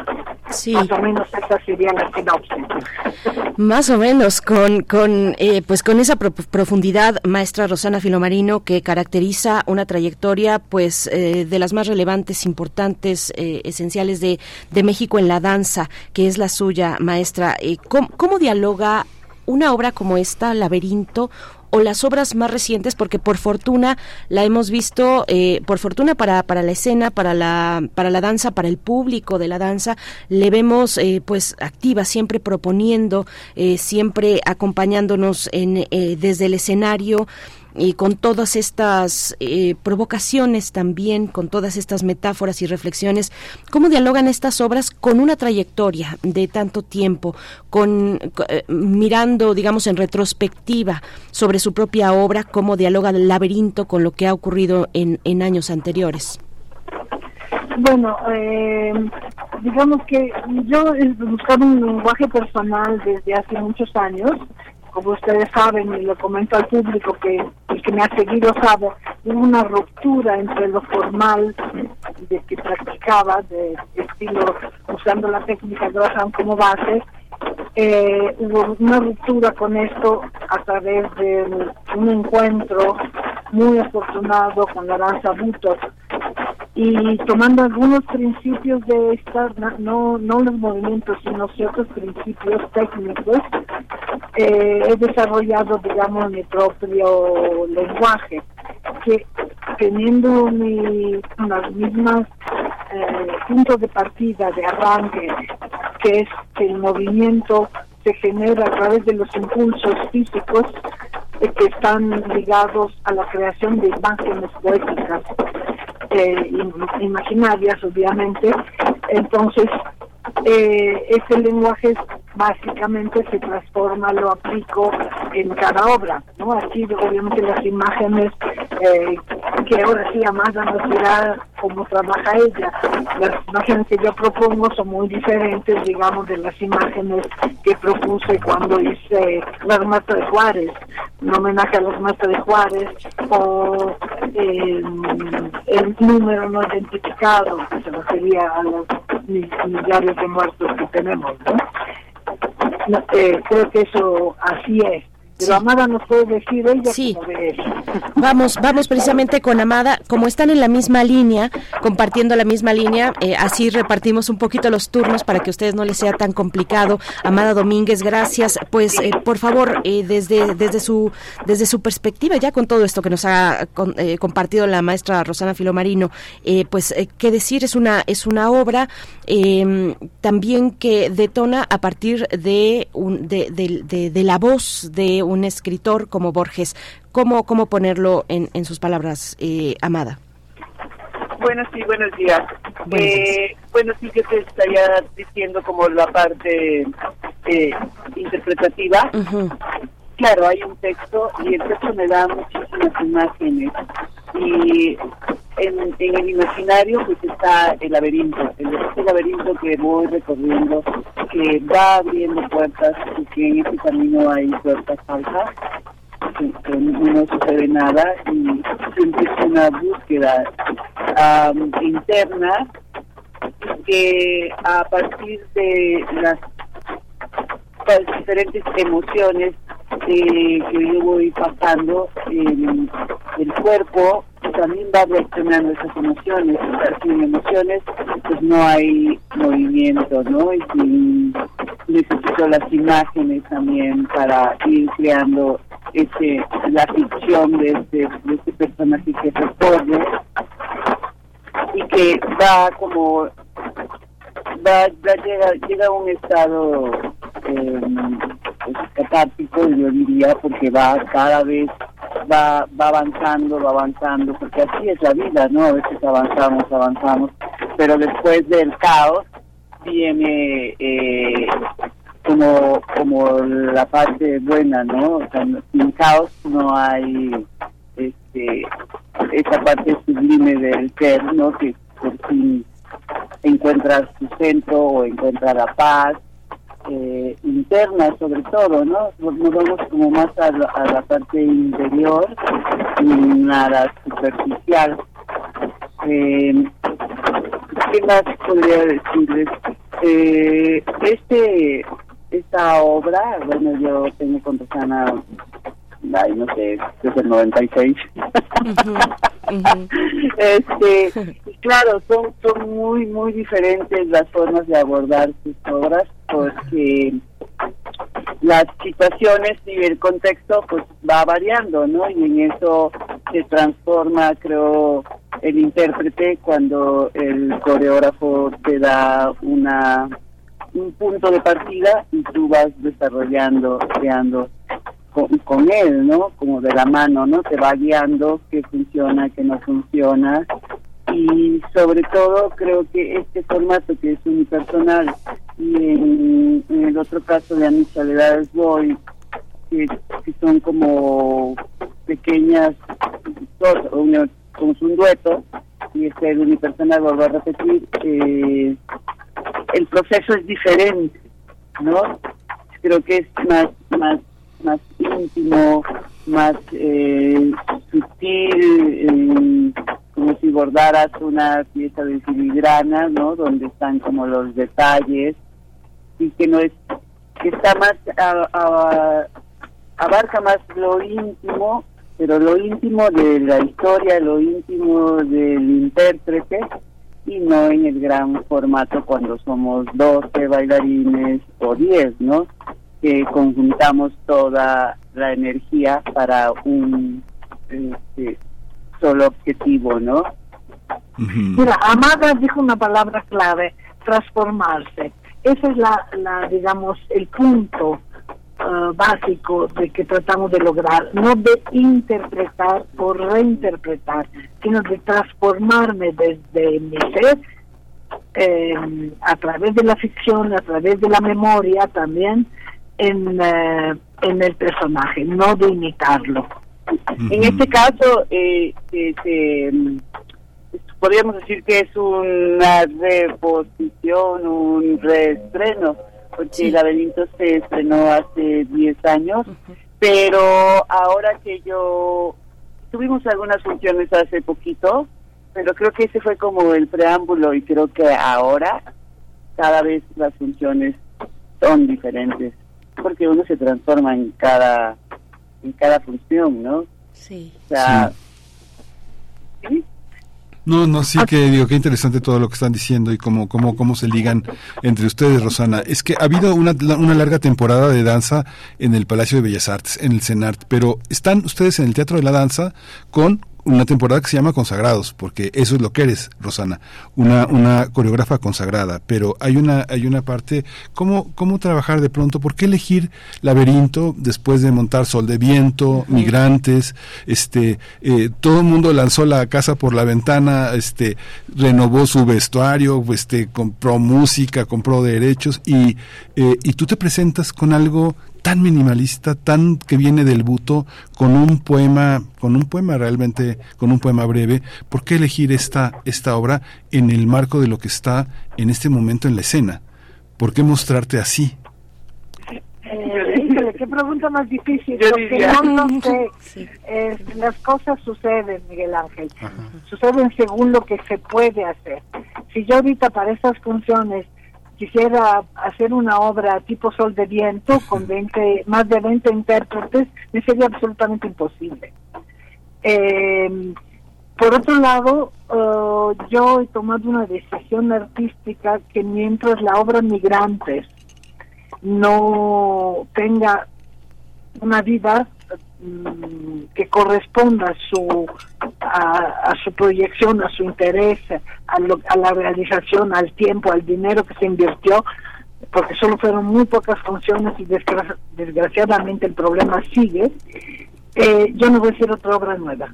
Es una decisión que he tomado. Solo voy a hacer reposiciones. Eh, de mí, eh, estoy haciendo ahorita algo para el CEPRODAC, pero es una, una- un encargo. No, de la que hablaremos. eh, un homenaje a Carlos Fuentes, somos cuatro coreógrafas. Entonces no es un proyecto mío. Un proyecto mío no voy a hacer si no puedo difundir, si no se puede difundir la creación porque pienso que es eh, un desperdicio de todo, de energías, de dinero y de dinero del público, porque las, las obras finalmente, si tenemos un apoyo del Estado, es de nosotros mismos, ¿no? De todos. Entonces, eh, y, bueno, eso como eh, lo superficial. Y hay razones más profundas para eso, pero te la- las dejo a la imaginación. Oye, bueno, hay una parte, digo, para mí es inolvidable las visiones de San Juan. El laberinto, como el caso de Sor Juana, como el caso de San Juan de la Cruz, como en el caso de Casuono, este, hay un, hay un laberinto interno. Pero ese laberinto que viene de las visiones de San Juan al laberinto cae sobre el cuerpo, el cuerpo, este, poderoso de Amada Domínguez y que de alguna manera es una manera de colocar en el corazón y en el cuerpo de Amada Domínguez ese ese reto también de tomar el bastón de mando de, de alguien que es sumamente poderoso en la coreografía y que y que lo ha sido en el baile para colocar esa semilla. ¿Hacia dónde va? Digamos que Dramadance es una compañía que se, que, que se generó como parte de un esfuerzo creativo muy, muy fuerte. ¿Hacia dónde, ¿Hacia dónde va ese compromiso, Amada? Digamos que ser depositaria también de una, de una sabiduría que viene de lejos, ¿no? Que viene desde Guillermina Bravo y es poderosísima también, ¿no? Sí, eh, pero eh, digamos que Drama Danza está en un estado de no letargo porque no es socio, sino en, un- en una pausa que no depende de la compañía, depende de las circunstancias. ¿Y tú cómo te ves a ti misma, Amada, ahí? Pero bueno, ah, sí, todo bien. ¿Cómo, Bueno, cómo, cómo eh, te ves a ti en ese contexto? Ahorita que, eh, ahorita que dijiste, mencionaste las visiones de San Juan, yo cuando eh, inicié con Rosana, eh, ahí en el 96, lo, con lo que inicié fue con las visiones de San Juan, ¿no? Haciendo la malatía. Sí. y este y entonces ahorita que lo comentabas me transporté inmediatamente en, no sé en esa gira en Italia en Verona y llevo bailando eso en, en Roma y eh, pues pues como con mucho compromiso no pero compromiso agradable con compromiso bien también como compromiso feliz y entonces eh, ahorita hago así como un recorrido y digo, wow, o sea, desde dónde he estado y lo que estoy bailando ahorita, ¿no? y no me había puesto a pensarlo, siempre que estoy en una obra con Rosana, que aparte de ser mi coreógrafa, maestra, amiga, pues hay una complicidad, ¿no? No, no, no me cuestiono si lo voy a hacer bien, de dónde estoy, simplemente lo hago, ¿no? Lo hago con todo, lo hago como, como soy, con lo que, con lo que tengo, con lo y cada vez que lo bailo, que bailo una obra, pues me sorprendo, ¿no? Porque son muchos años y eh, acabo de hacer el ensayo, eh, hicimos un ensayo el martes y entonces, este, que, o sea, yo me sentía haciendo y le decía, wow, o sea, el cuerpo es sabio, el cuerpo es maravilloso, el cuerpo es noble, ¿qué puedes hacer, no? Y pues doy gracias, gracias por estar en escena. Sí, pues, pues qué deleite esta charla. A pesar de la lluvia, o a propósito también de la lluvia, muchas gracias a las dos, maestra Rosana Filomarino, maestra Amada Domínguez. Dramadanza presenta en un restreno Laberinto en la temporada Consagrados. Eh, durante agosto, los jueves, eh, jueves 17, viernes 18 a las 20 horas, sábado 19 horas, sábado 19 a las 19 horas, domingo 20 a las 18 horas en el Teatro de la Danza Guillermina Bravo, en el Centro Cultural del Bosque. Muchas gracias a ambas y pues las veremos y disfrutaremos en el, en el escenario. Sí, ¿Puedo- sí, maestro. ¿Puedo agregar algo? Esta es una reposición que tiene también elementos de diseño ambiental nuevo, una iluminación diferente, que está a cargo de Vanessa Farfán. Ella es doctoranda, ella es iluminadora, iluminó Ramadanza hace muchos años, pero ahora vive en Berlín y es doctoranda en eh, la Bauhaus Universidad, donde también da clases y ha hecho muchas exposiciones allá en Europa. Y el diseño sonoro de Rodrigo Castillo Filomarino. Digamos que esas son las novedades de esta puesta en escena. Imperdible. Una. Una reposición imperdible, eh, acompañar eh, la danza en el Teatro de la Danza Guillermina Bravo. Gracias, maestra Rosana Filomarino. Hasta pronto. Muchas gracias a ustedes. Maestra. Amanda Domínguez. Hasta pronto. A ambas. Gracias. Hasta pronto, muchas gracias. Ya son las nueve, regresamos en un momento.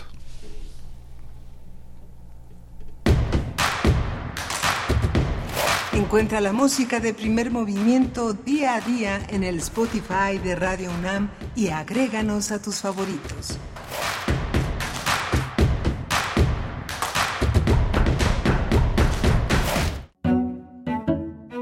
Pancho Villa. El mito revolucionario. 100 años de su fallecimiento. A Villa se le ha llamado forajido, bandolero, robavacas, cuatrero, violento, ignorante, despiadado, sanguinario, feroz, mujeriego. También generoso, justiciero, invencible, Robin Hood, estratega, líder revolucionario, mito, leyenda. Conceptos que hablan de la complejidad de su persona y las emociones que llegó a provocar. Pancho Villa. 96.1 FM. Radio UNAM. Experiencia sonora.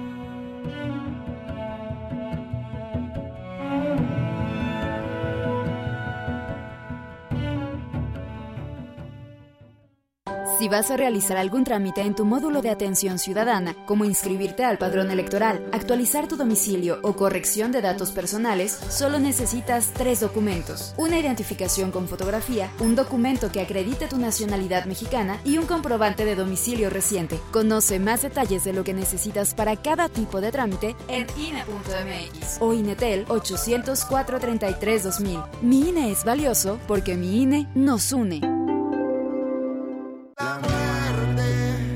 En un polvo que viaja desde el profundo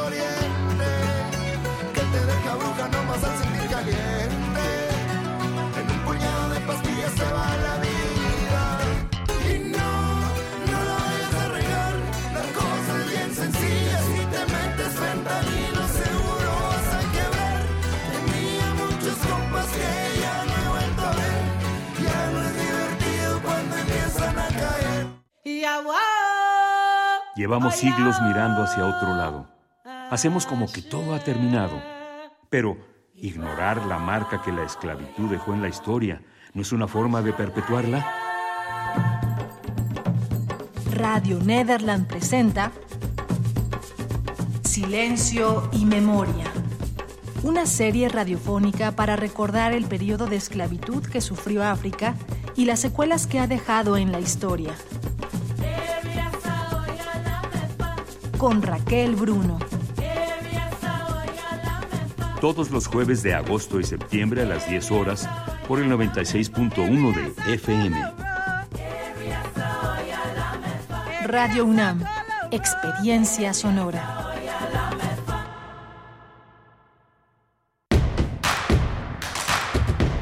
Queremos escucharte.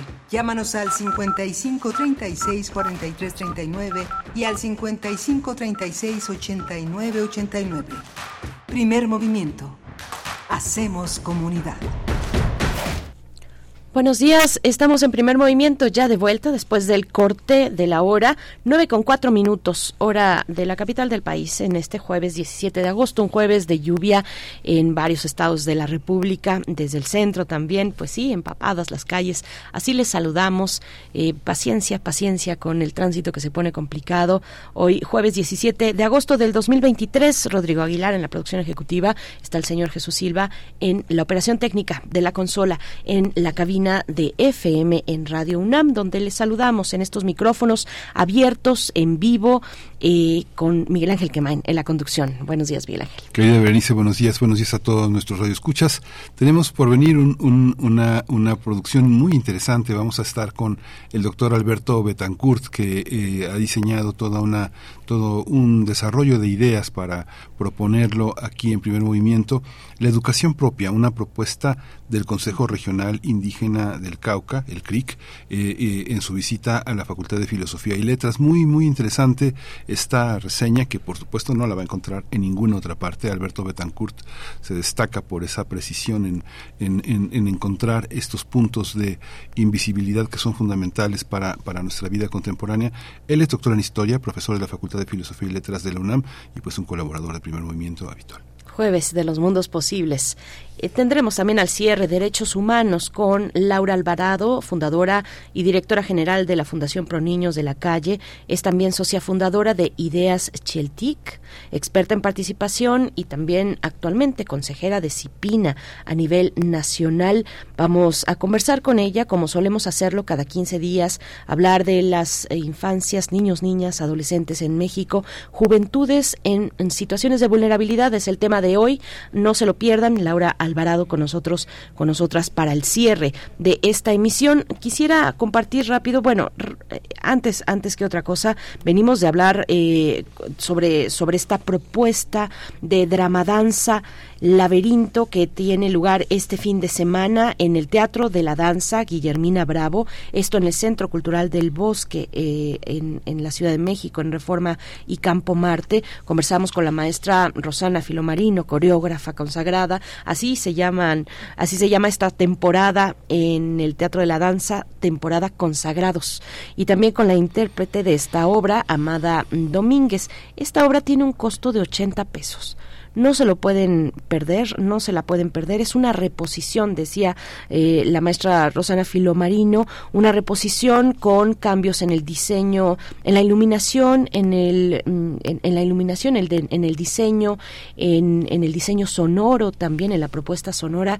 que acompaña ese laberinto de dramadanza que viene en un restreno 10 años después. Eh, vamos a tener la oportunidad, aquellos que no la vieron hace 10 años, bueno, pues sí, es, es una oportunidad única acercarse este fin de semana, jueves y viernes a las 20 horas, sábados, sábado, este sábado a las 19 horas y domingo a las 18 horas, con el costo del boleto en 80 pesos, Miguel Ángel. Sí, Rosana puntualizaba que valía mucho la pena tomar en cuenta que Vanessa Farfán ha hecho la iluminación y es una obra que es un laberinto. Entonces hay distintas estancias, distintos momentos que seguramente serán definidos por la luz y que Rodrigo eh, Rodrigo Castillo ha hecho un trabajo de pues de muchos años siguiendo el trabajo de, de, Rosana Filomarino musicalizando diseñando el, el espacio sonoro que seguramente hoy va a ser después de este de, muchos años de tratar de entender y de formar parte de este de este pensamiento seguramente va a ser una experiencia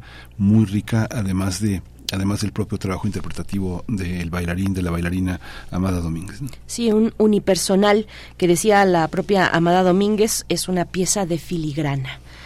No nos lo podemos perder y en otras cuestiones, en otras cuestiones para no dejar a un lado algunos comentarios importantes, porque en la hora anterior, además de hablar de danza, conversamos sobre este libro Me voy porque me voy, historias de profesionistas mexicanos en Estados Unidos, un libro de las doctoras Laura Vázquez Mayo y eh, Liliana Domínguez Villalobos, ambas profesores, profesoras de la Facultad de Economía de la UNAM, y nos dice Xochitl Larillano, que ella nos escribe desde California, y nos dice en los ochentas estaba en la radio pública NPR, la National Public Radio, escuchaba a Carlos Fuentes con un acento maravilloso. A propósito de lo que decías, Miguel Ángel, del inglés, y continúa, dice, dar luz sobre América Latina como nadie. Extraño siempre autoridad literaria y de conocimiento en inglés. Y, y, nos dice también, yo nací en la Gran Tenochtitlán y después crecí en California, pero siendo multilingüe, yo soy mexica, dice mexica. Como dice Natalio Hernández, hasta ahora me doy cuenta que soy mexica. Gracias, Xochitl. Un abrazo para ti, para toda la comunidad mexica que así se identifica, que nos escucha en los Estados Unidos en California, en tu caso en Sacramento, en Sacramento, si no me equivoco. Bueno, pues qué gusto eh, tener, tener a estos radioescuchas atentos a estas propuestas, Miguel Ángel. Sí, sí, qué interesante. Pues eh, si no hay otra cosa, vamos a la poesía necesaria. Vamos con la poesía. Es hora de poesía necesaria. Pues ah, hablábamos hace uh, una hora con Gloria Delgado Inglada eh, de astronomía y de los objetos voladores no identificados, entonces los, los ovnis, toda una, toda una cienciología dedicada a buscar los objetos en el, en el cielo que pueden parecer eh, de otra, de otra, de otra galaxia, de otro momento, de otra vida. Pues Ernesto Cardenal escribió un canto cósmico que se ha publicado en una antología que se llama Antología Nueva, Ernesto Cardenal, que editó Editorial Trota hace ya 25 años, poco más de 25 años. Y en este hace una reflexión muy interesante sobre nuestro origen. Voy a aprovechar también a poner una una música de John Williams que en 1982 musicalizó la banda sonora, hizo la banda sonora del E.T. Entonces, bueno, vamos a recordar el E.T. con este poema de Ernesto Cardenal.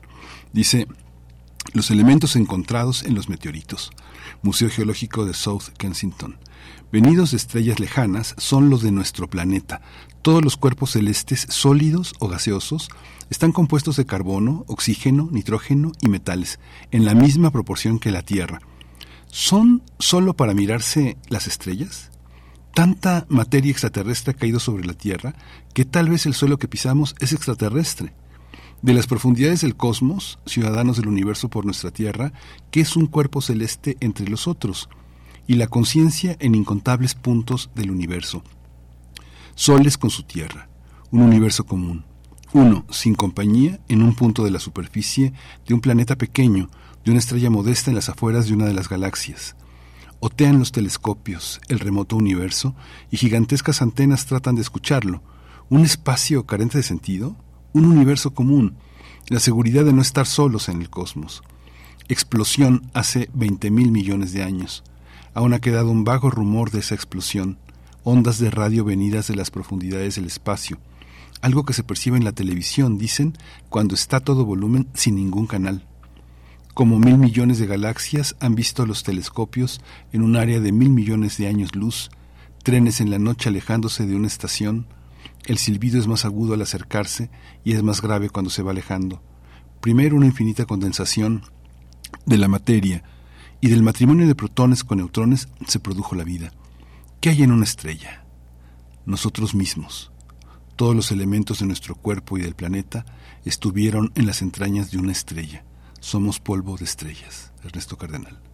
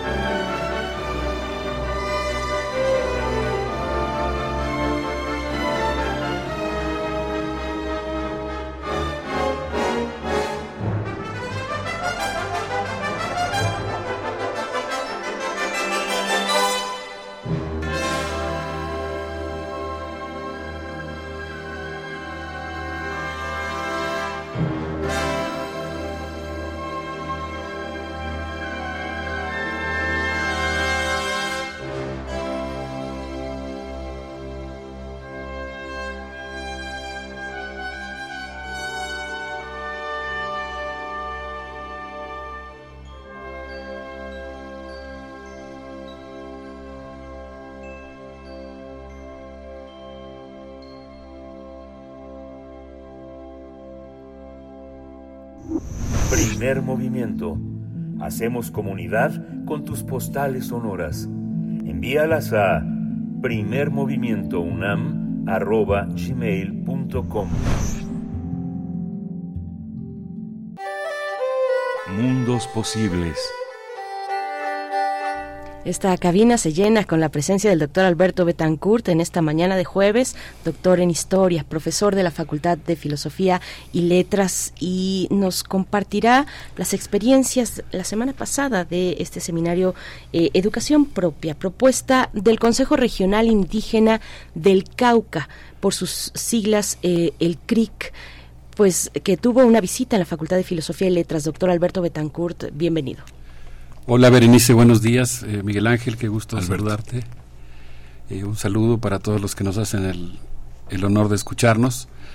El día de hoy quisiera yo platicarles de un evento académico y más que académico que tuvimos en la Facultad de Filosofía y Letras, donde tuvimos el honor de recibir una delegación de 10 compañeros integrantes del Consejo Regional Indígena del Cauca, de diversos grupos étnicos de Colombia, en un evento organizado conjuntamente por el seminario Otras Pedagogías y pues en el que digamos que lo organizamos entre una amiga, la doctora Rosa Margarita Sánchez, y un servidor por parte del seminario Globalización, Ciencia y Desarrollo Biocultural, y tuvimos el gusto de contar con la presencia y la participación, porque fue también organizadora, de la doctora Beatriz Cadena, que es coordinadora del Colegio de Pedagogía.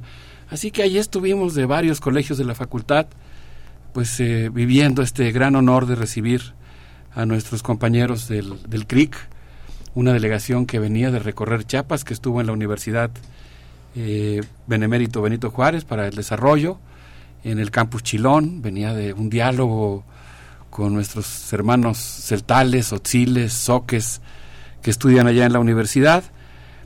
Eh, después de que estuvieron con nosotros, se fueron a, a Tosepan a platicar con los eh, más iguales Totonacu. Así que, pues esta delegación venía muy entusiasmada. Y el primero que tomó la palabra fue Eduardo Chindoy, consejero mayor del CRIC, quien habló de cómo están tratando de tejer la red del viento, una red cosmopolita, indígena, en todo el Yala, y habló particularmente de la importancia que tiene para ellos la experiencia del intercambio con la UNAM y con el movimiento indígena mexicano. Dijo que esta, este, este diálogo pues ha sido muy importante para ellos.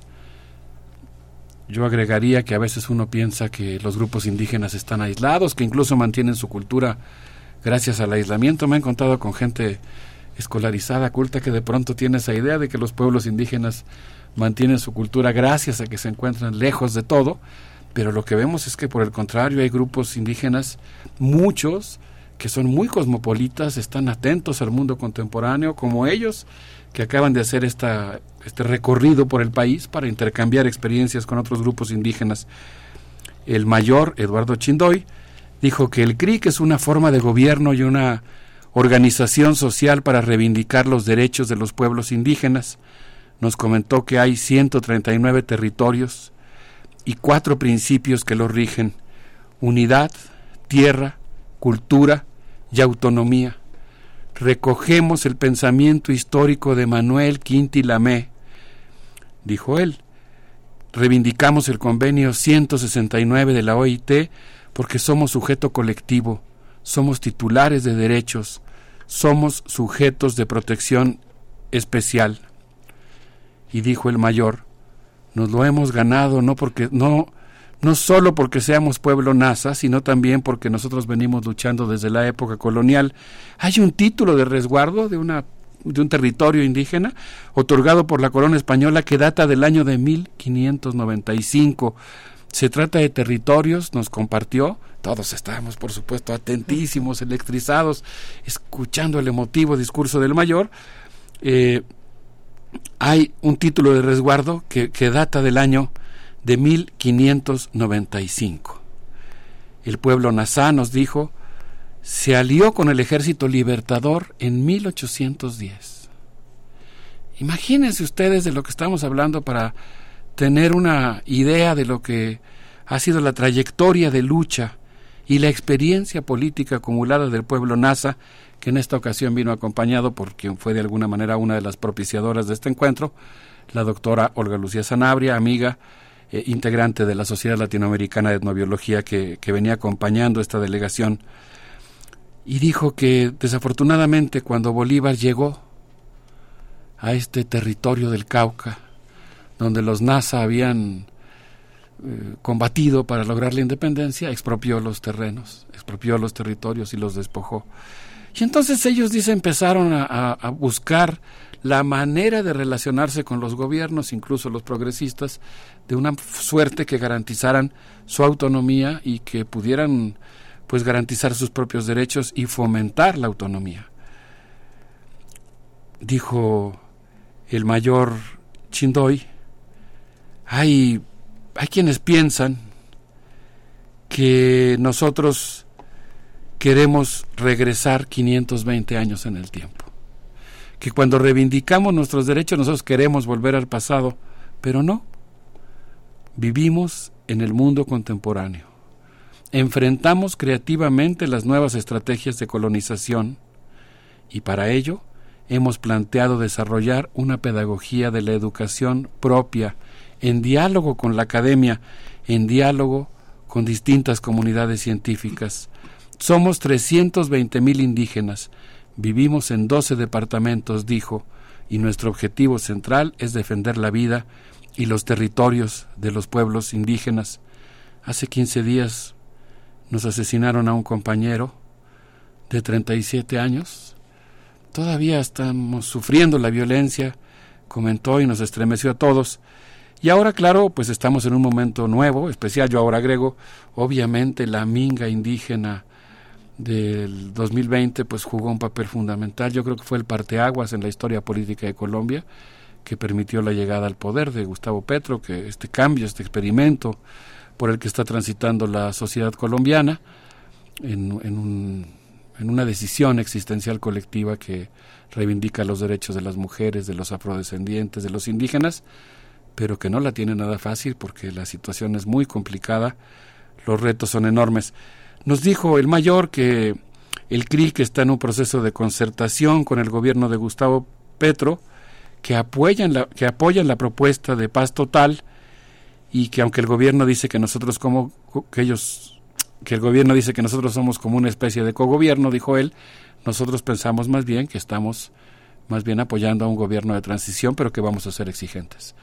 Eh, digamos, en una actitud responsable de defender lo ganado, pero al mismo tiempo mantenerse eh, exigentes, eh, pidiendo que ese gobierno pues cumpla con la encomienda que le ha, que le ha dado la sociedad colombiana. Esa fue la primera intervención, Miguel Ángel Berenice, así para abrir boca, imagínense, ahorita les voy a contar lo demás que viene. Ay, Alberto, Alberto de Tancourt, eh, tal vez lo que tendríamos que reajustar son algunas maneras de los ojos occidentales que también que tenemos, eh, reajustar, recalibrar nuestra idea, nuestras ideas de cosmopolitismo. Eh, con testimonios tan tan poderosos como este, tan vigentes, tan actuales, lo mismo que, eh, que, ancestrales. Qué, qué, maravilla la fuerza poética ¿no? que, que, tienes, Berenice, cuando dices recalibrar y, le pones un término, algo que, que yo creo que, que genera una imagen muy poderosa de algo que tenemos que hacer colectivamente. En ese sentido, creo que para todos pues fue ahora sí que muy educativo, muy emocionante la vivencia de recibir, de tener el honor de recibir a nuestros queridos compañeros indígenas del CRIC. Ahí, por ejemplo, para continuar con este proceso que estamos viviendo juntos, Ana Graciela Tombé Tunububala, dirigente NAMRI, dijo, más o menos, la voy a parafrasear, no, no, es, no, no literalmente, pero estuve escribiendo lo que ella decía, con el permiso del abuelo Sol, de nuestros abuelos y de nuestras abuelas, Quiero decir que la filosofía viene de la energía de la naturaleza. La educación propia viene del nakuj, del fogón. Es una educación que viene de la vida y es para la vida. Por eso hemos creado la Universidad Indígena Autónoma Intercultural, la única universidad indígena reconocida en Colombia. Se trata de una alternativa al sistema educativo nacional aborda la tierra como nuestro espacio, la cultura como materialización de la energía cuántica. Nuestros valores son claros. Territorio, autonomía y educación propia. Hacemos tejidos de sabiduría y conocimiento. Luchamos por materializar el sueño de una educación propia que recupere nuestras vivencias y nuestra experiencia política. Contamos con 1.124 estudiantes y hemos formado 42 cortes, como ellos le llaman a las generaciones. Imagínense, Miguel Ángel Berenice, amigos del auditorio, 42 generaciones de profesionistas formados en esta universidad indígena. Y siguió diciendo, nos basamos en el calendario propio sustentado en el andar del sol y la luna. Tenemos 10 sistemas educativos diferentes correspondientes a 10 pueblos distintos, porque no queremos que un pueblo se le imponga a otro y, queremos, y creemos que todos los pueblos tienen algo que enseñar. Practicamos la interculturalidad para relacionarnos con otros pueblos. Nuestra espiritualidad ayuda a la apertura de nuestra conciencia, a conectarnos con el mundo de arriba y el mundo de abajo. Básicamente lo que queremos, básicamente lo que queremos con esta educación propia es volver a enamorarnos de lo que somos. Sentirnos enamorados de nuestra cultura. Queremos que los niños y los jóvenes, que son nuestras semillas de vida, escapen a lo que es la educación formal que nos mete en cajas como si fuéramos peces o llamas. Nosotros respetamos las habilidades y los dones de cada quien y de cada pueblo. Respetamos los sitios de potenciación, lo que nosotros llamaríamos sitios sagrados, y pues tratamos de rescatar y actualizar nuestros conocimientos que fueron perseguidos, pero perviven en la memoria y si no, pues la naturaleza no los recuerda. Así que pues ustedes se podrán imaginar qué emocionados estábamos en esa, en esa reunión que tuvo lugar en la sala B de la Coordinación de Investigación de la Facultad de Filosofía y Letras y que pues se congregó eh, integrantes de los colegios de geografía, de pedagogía, de historia y de estudios latinoamericanos que estábamos ahí absortos, eh, muy contentos compartiendo con nuestros compañeros. Sí, eh, tu micro, Miguel. Sí, los pueblos indígenas y originarios, eh, Alberto, ¿tú crees que hay una hay un conocimiento entre sí de las de las culturas digamos que es, es, muy raro por ejemplo conocer a alguien que este a un otomí que hable tzetzal o que hable tzotzil o que hable náhuatl bien no es algo que este esa ese tejido ese cómo cómo lo observas cómo se observa desde esta desde este empuje que tienen representantes de pueblos que hoy llamamos originarios, está muy entredicho el tema de indígenas, ¿no? que es una clasificación que un tipo de Estado generó para observar características en comunes de, la gente. ¿no? Y ese otro elemento que la propiedad de la tierra, que le da una identidad también a las, al quehacer, que está basado en esto que has, has, propuesto sobre la mesa, que son los títulos primordiales, ¿no? En el Archivo General de la Nación, todos los días hay alguien en una disputa de tierra buscando una copia certificada de los títulos este, de los títulos de la tierra. De propiedad. De propiedad. Eh, sí, en el Archivo de la Nación y en el Archivo Agrario, ¿no? Eh, híjole. Eh, es, muy es, muy conmovedor cuando uno va como historiador y empiezas a, buscar así, no sé, la dotación de tierras de un ejido, ¿no? y, efectivamente, pues uno ve ahí a los abogados, a los campesinos, a los representantes de autoridades ejidales o de autoridades comunitarias que están en el archivo reivindicando su propiedad. Es, es un momento muy interesante para los historiadores ese, ese, espacio cuando, cuando la persona del archivo, que igual que un bibliotecólogo, que un bibliotecario o un bibliotecólogo, pues yo los considero como los amos del universo, ¿no? Y llega así con del, del archivo con su caja y te pone ahí los documentos y tú estás al lado, pues con gente que está buscando, eh, en muchos casos, recuperar la tierra. Habrá mucha gente que va a los archivos con, con distintos intereses. Pero yo creo que esto que dices, Miguel Ángel, es muy importante y a mí me entusiasmó mucho del CRIC. El hecho de que están tratando de fomentar una eh, auténtica interculturalidad fraternal cuando eh, la mayor eh, Ana Graciela Tombé nos dice que no quieren que un pueblo se imponga a otro. Que ellos cuando hablan de educación propia han tenido que implementar 10 sistemas educativos diferentes para que tenga cabida la manera en la que cada uno de los pueblos ve el mundo, el universo, enseña a sus hijos a conocer el territorio, a defenderlo, a curarse. Tienen un proyecto padrísimo de salud propia, de educación propia. Eh, y, yo creo que está sustentado en la interculturalidad. Y esto que yo mencionaba al principio también creo que tiene un enorme valor. Imagínense ustedes, ¿no? Un, un grupo como el Consejo Regional Indígena del Cauca, que agrupa por lo menos a 10 pueblos indígenas diferentes, en diálogo con sus compañeros de Oaxaca, ¿no? que también estuvieron allá, creo que en una ocasión anterior, en diálogo con los mayas mexicanos, con, con celtales, con sotziles, en diálogo con los macehuales, Totonacu. Eh, nos quedamos con ganas de que pudieran visitar Cherán, esperemos que en una próxima ocasión lo, lo puedan hacer. No, no sé qué opinas, Berenice, Miguel Ángel, pero yo quisiera proponerles que pudiéramos escuchar por segunda ocasión, porque ya lo oímos una vez en, en plena minga indígena que llegó a tomar la ciudad de Bogotá pacíficamente y conmocionó hasta sus cimientos al pueblo colombiano. Escuchamos una vez ya eh, el himno de la Guardia Indígena, en esa ocasión lo escuchamos en una colaboración entre muchos artistas pop, rockeros, etcétera, colombianos, una versión musicalmente muy bella. Ahora quisiera que escucháramos una versión nuevamente del himno la, el himno de la Guardia Indígena.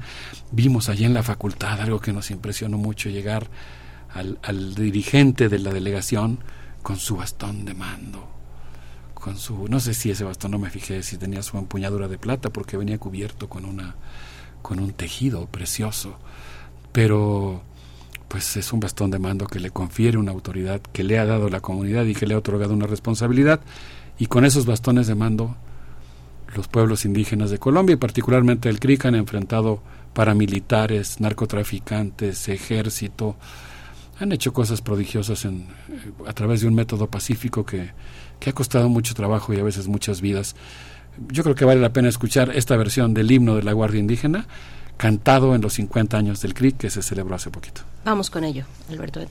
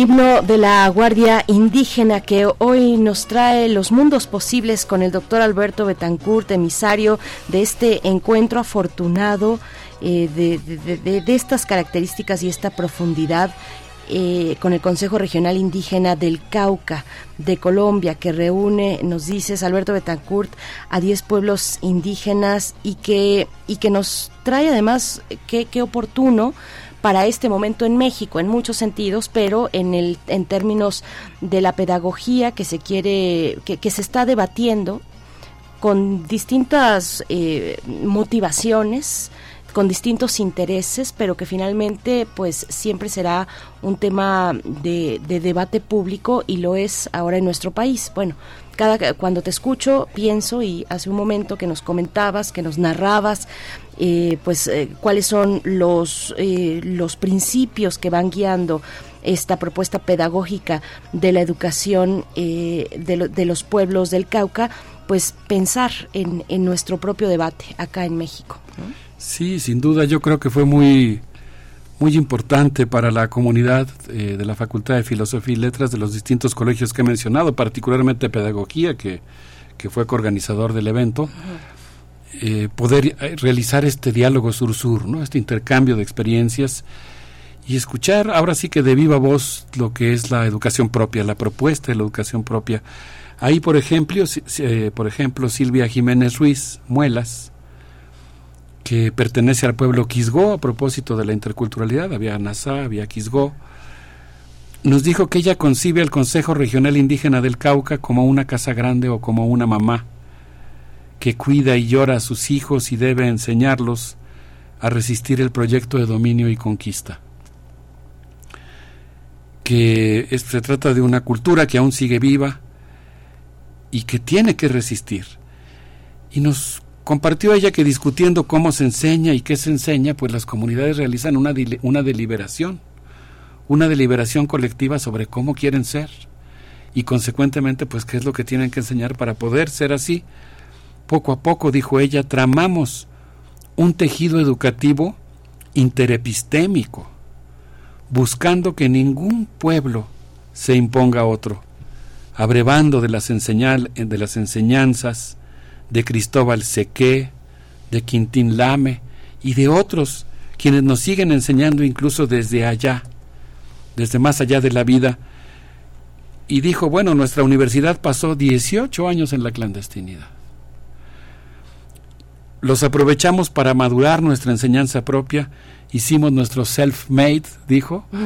eh, hicimos nuestro self-made en busca del buen vivir comunitario, en base a varios ejes, educación propia, salud propia, comunicación propia y revitalización de la madre tierra. Pues realmente fue muy, muy emocionante escucharla. Eh, por cierto, tenemos un convenio de colaboración entre la UNAM y diversas instituciones de educación y universidades en Colombia y esto pues ha permitido que tengamos un intercambio. Por ejemplo, la propia Silvia ahora pues pidió que, que varios de los profesores de la UNAM pudiéramos ser sus sinodales en el doctorado.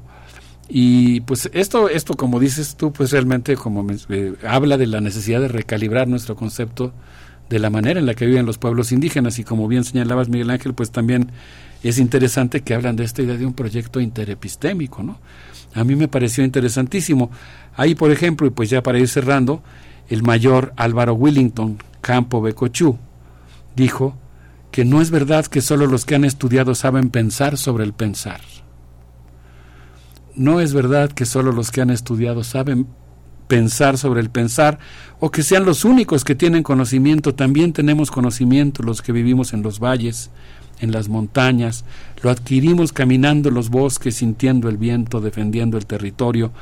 Tenemos 52 años de lucha y resistencia que también generan experiencia y sabiduría. Y reiteró, nosotros defendemos principios, unidad, tierra, autonomía. ¿Cuántas veces huimos en la noche? Pero el esfuerzo valió la pena. Desarrollamos un modelo educativo afuera de edificios, afuera de salones, sin horarios, recuperamos la tierra, ampliamos resguardos, defendemos nuestra historia y nuestra lengua, fortalecemos las empresas comunitarias, practicamos la tulpa, evocamos a Álvaro Choque, a Belino Nava, Vicente Peña, de quien hemos hablado aquí, el mayor prodigioso que tuve el gran honor de escuchar en Popayán, en el Congreso de la Sociedad Latinoamericana de Etnobiología, quien, quien nos estaba explicando cómo en la selva se hablan distintos idiomas para hablar con el bosque, para hablar con los animales, para resolver cosas políticas, para hablar con los dioses, y cuando lo estaba diciendo se interrumpió la corriente eléctrica y él dijo, es normal, esto pasa cuando uno habla de estos saberes ancestrales. Así, así fue la experiencia que tuvimos, me siento muy contento de que algo así haya ocurrido en el campus universitario de nuestra, de nuestra universidad. Se nos eriza la piel puma la, la, piel puma y todas las capas de piel. Eh, eh, eh, Alberto Betancourt, estamos al cierre, así es que, bueno, tienes los, los micrófonos. Muchas gracias. No, pues yo digo que nos despidamos con aire festivo. Para mí es motivo de festejo que hayamos tenido un evento de esa naturaleza, que hayan estado ahí los los integrantes del seminario Periodismo para Historiadores, que hayan estado los estudiantes del Colegio de Pedagogía, había muchos profesores y alumnos del Colegio de Geografía, fue, un gran honor. Eh, estuvo ahí Marta Alameda de la Escuela de Restauración. Fue un gran honor para todos poder estar ahí. Eh, son esas cosas que te motivan mucho para, para tu trabajo como universitario.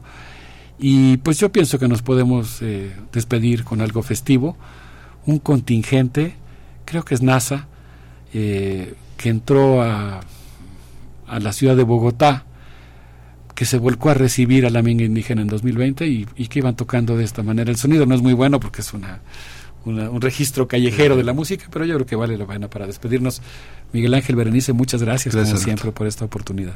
A ti, Alberto Betancourt, eh, emisario de, de, tantas voces ancestrales, muchas gracias por traerlas aquí a los micrófonos universitarios. Nos quedamos entonces con esta música de la minga indígena arribando a Bogotá en el año 2020. Vamos con ello.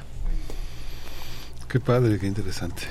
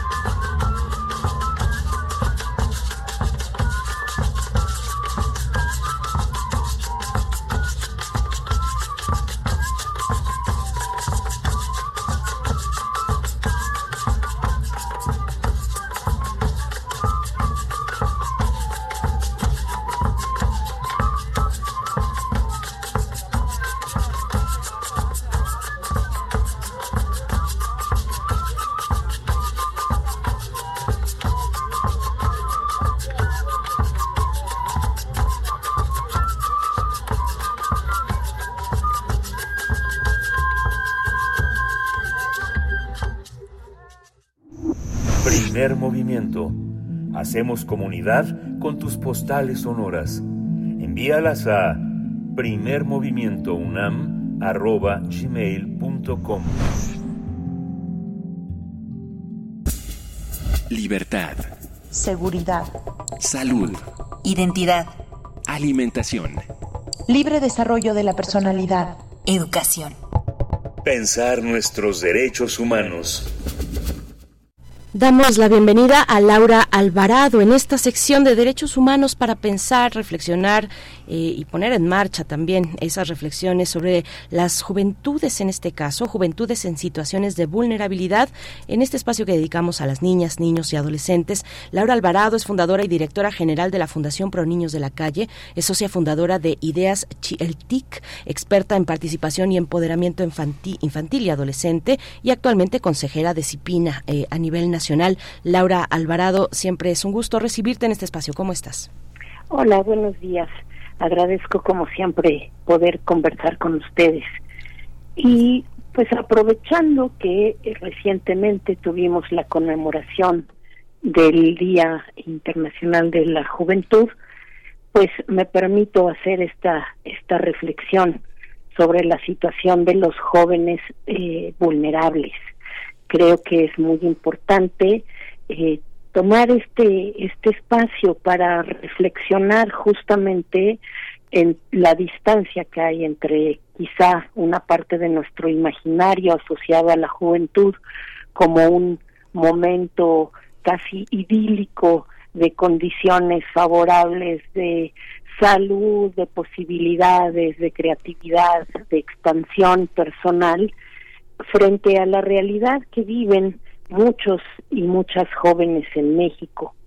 Eh, sabemos que más de un cuarto de la población total es joven en nuestro país y que es decir se encuentra entre los 15 y los 29 años y a pesar de que muchos de ellos han logrado estudiar más que sus padres y madres la situación de pobreza en este grupo es más alta que en el promedio nacional y eso nos lleva a reflexionar también, ¿no? Este, cuál es esta situación que que de base tiene esta estas condiciones de pobreza, pero que además enfrenta eh, adicionalmente vulnerabilidades más altas también que el resto de la población debido a pues a las carencias sociales a las que se enfrentan principalmente el acceso a los servicios de salud y a la seguridad social,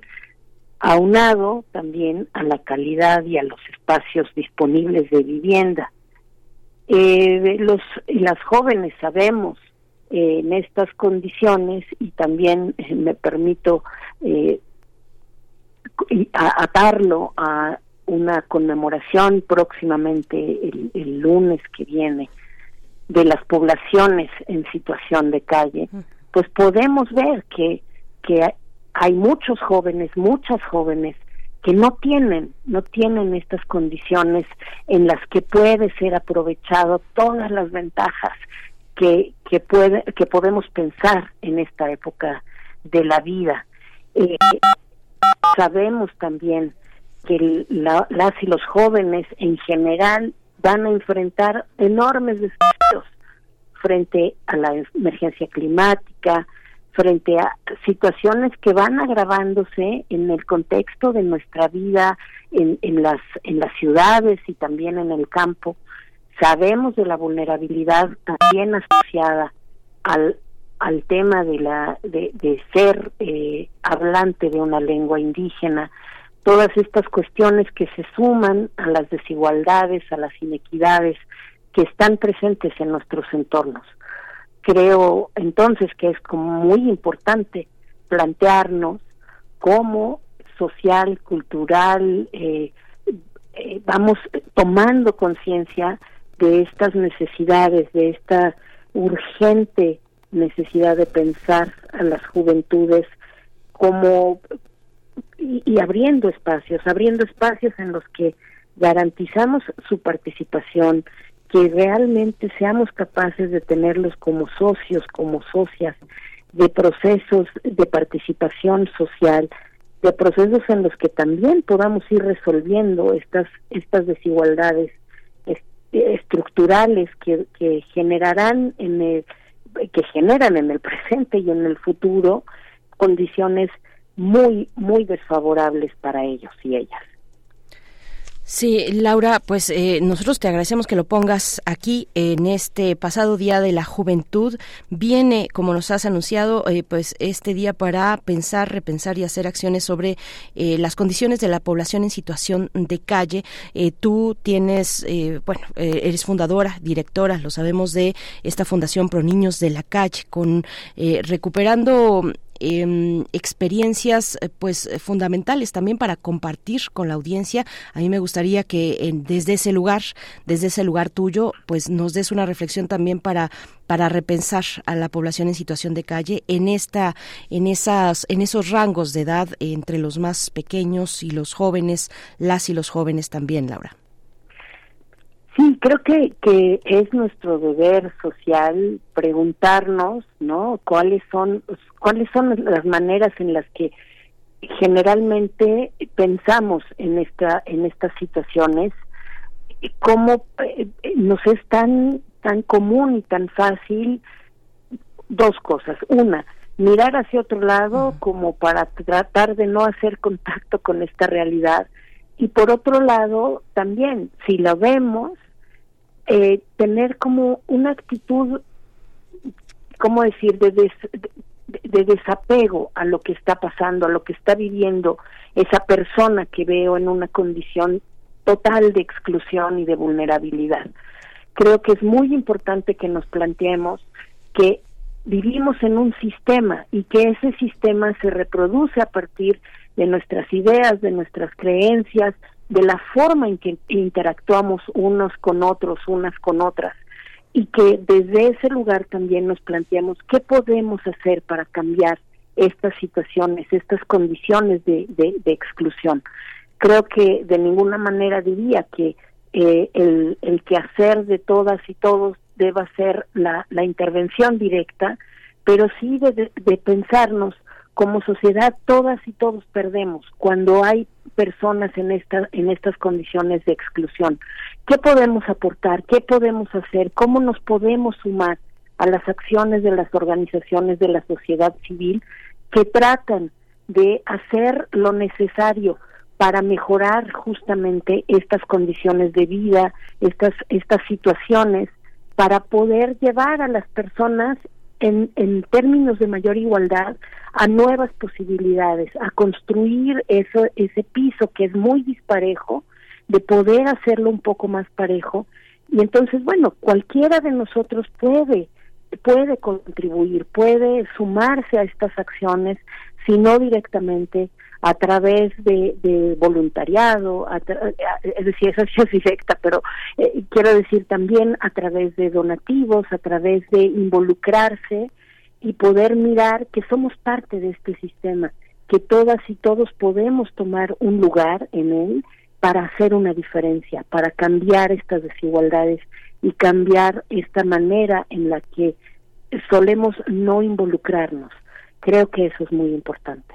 Pues muchas gracias, Laura. Y es un trabajo muy, pues muy fino el que se requiere, los desafíos que ustedes tienen en la fundación y en organizaciones similares, un trabajo fino de, de un acompañamiento eh, muy responsable porque no toda persona, en este caso, por ejemplo, de, en situación de calle, tiene que pasar por un proceso de institucionalización, que estamos también muy acostumbrados a ello, a meterles en una, en una, o, meternos, ¿no? Eh, en cualquiera, en cualquier circunstancia de, vulnerabilidad, eh, en una institución y que ahí se siga un proceso que finalmente eh, pues pasa, a veces pasa de largo o inadvertida la cuestión de que estamos pues trabajando con, con seres humanos, con personas, eh, no con cifras, no con, no con números, mm, sino con procesos de vida, eh, Laura. Así es. Sí, me parece fundamental lo que señalas. Creo que, que se trata de, de tendríamos que estarlo pensando en términos de restituir derechos, de que estas personas que por diferentes condiciones. No han podido tener otros espacios de desarrollo eh, y, que el potencial que tienen es enorme y que todos perdemos cuando ellos no pueden integrarse socialmente, pues tendrían que tener justamente esos procesos que como tú dices son finos, son muy, muy uh, necesariamente centrados en la experiencia vivida por cada persona y que generen realmente nuevas oportunidades de, de, desarrollo, de, de uso de ese potencial enorme que tienen las personas, cualquier persona y los jóvenes en particular. Así es. Pues muchas gracias y hasta pronto, hasta dentro de 15 días que nos volvamos a encontrar, Laura Alvarado, en este espacio que también es tuyo. Muchas gracias. Muchas gracias. Hasta luego. Hasta pronto. Eh, fundadora y directora de la Fundación Pro Niños de la Calle, socia fundadora de Ideas El TIC. Eh, vamos con la despedida, el cierre de esta emisión, Miguel Ángel. Sí, vamos a hacer el cierre de esta edición. Vamos a terminar con música de, de King Crimson. Así es, es lo que vamos a, compartir con ustedes. Ya es jueves, así es que estamos recibiendo también desde hoy, desde esta tarde, a lo largo del día, sus complacencias musicales para el día de mañana viernes que ustedes nos dicen qué es lo que va a sonar por acá. Eh, pues ya saben, las coordenadas arroba P Movimiento en X antes Twitter, eh, Primer Movimiento en Facebook. También acérquense a la Gaceta Universitaria, gaceta.unam.mx, que ya tiene la edición nuevecita de esta mañana de jueves. Eh, estamos escuchando a Kim Crimson al fondo, Kim Crimson con I Talk to the the Wind es eh, lo que ya suena, le hablo al viento. Bueno, ahora que estamos con estos con estos climas también ya mucho más frescos para respirar profundo, aclarar las ideas con la lluvia que cae en la capital del país, así nos despedimos. Miguel Ángel, gracias. Gracias, esto fue Primer Movimiento. El mundo desde la universidad.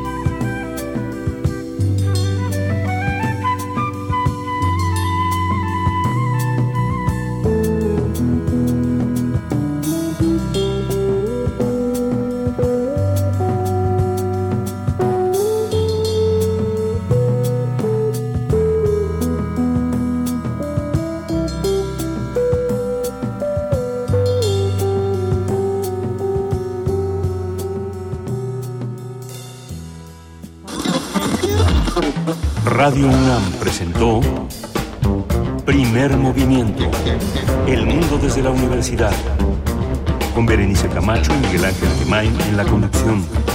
Rodrigo Aguilar y Violeta Berber, producción.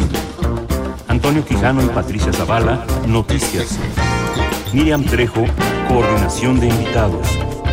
Tamara Quirós, redes sociales. Arturo González, operación técnica. Locución, Tessa Uribe y Juan Staca. Quédate en sintonía con Radio UNAM. Experiencia sonora.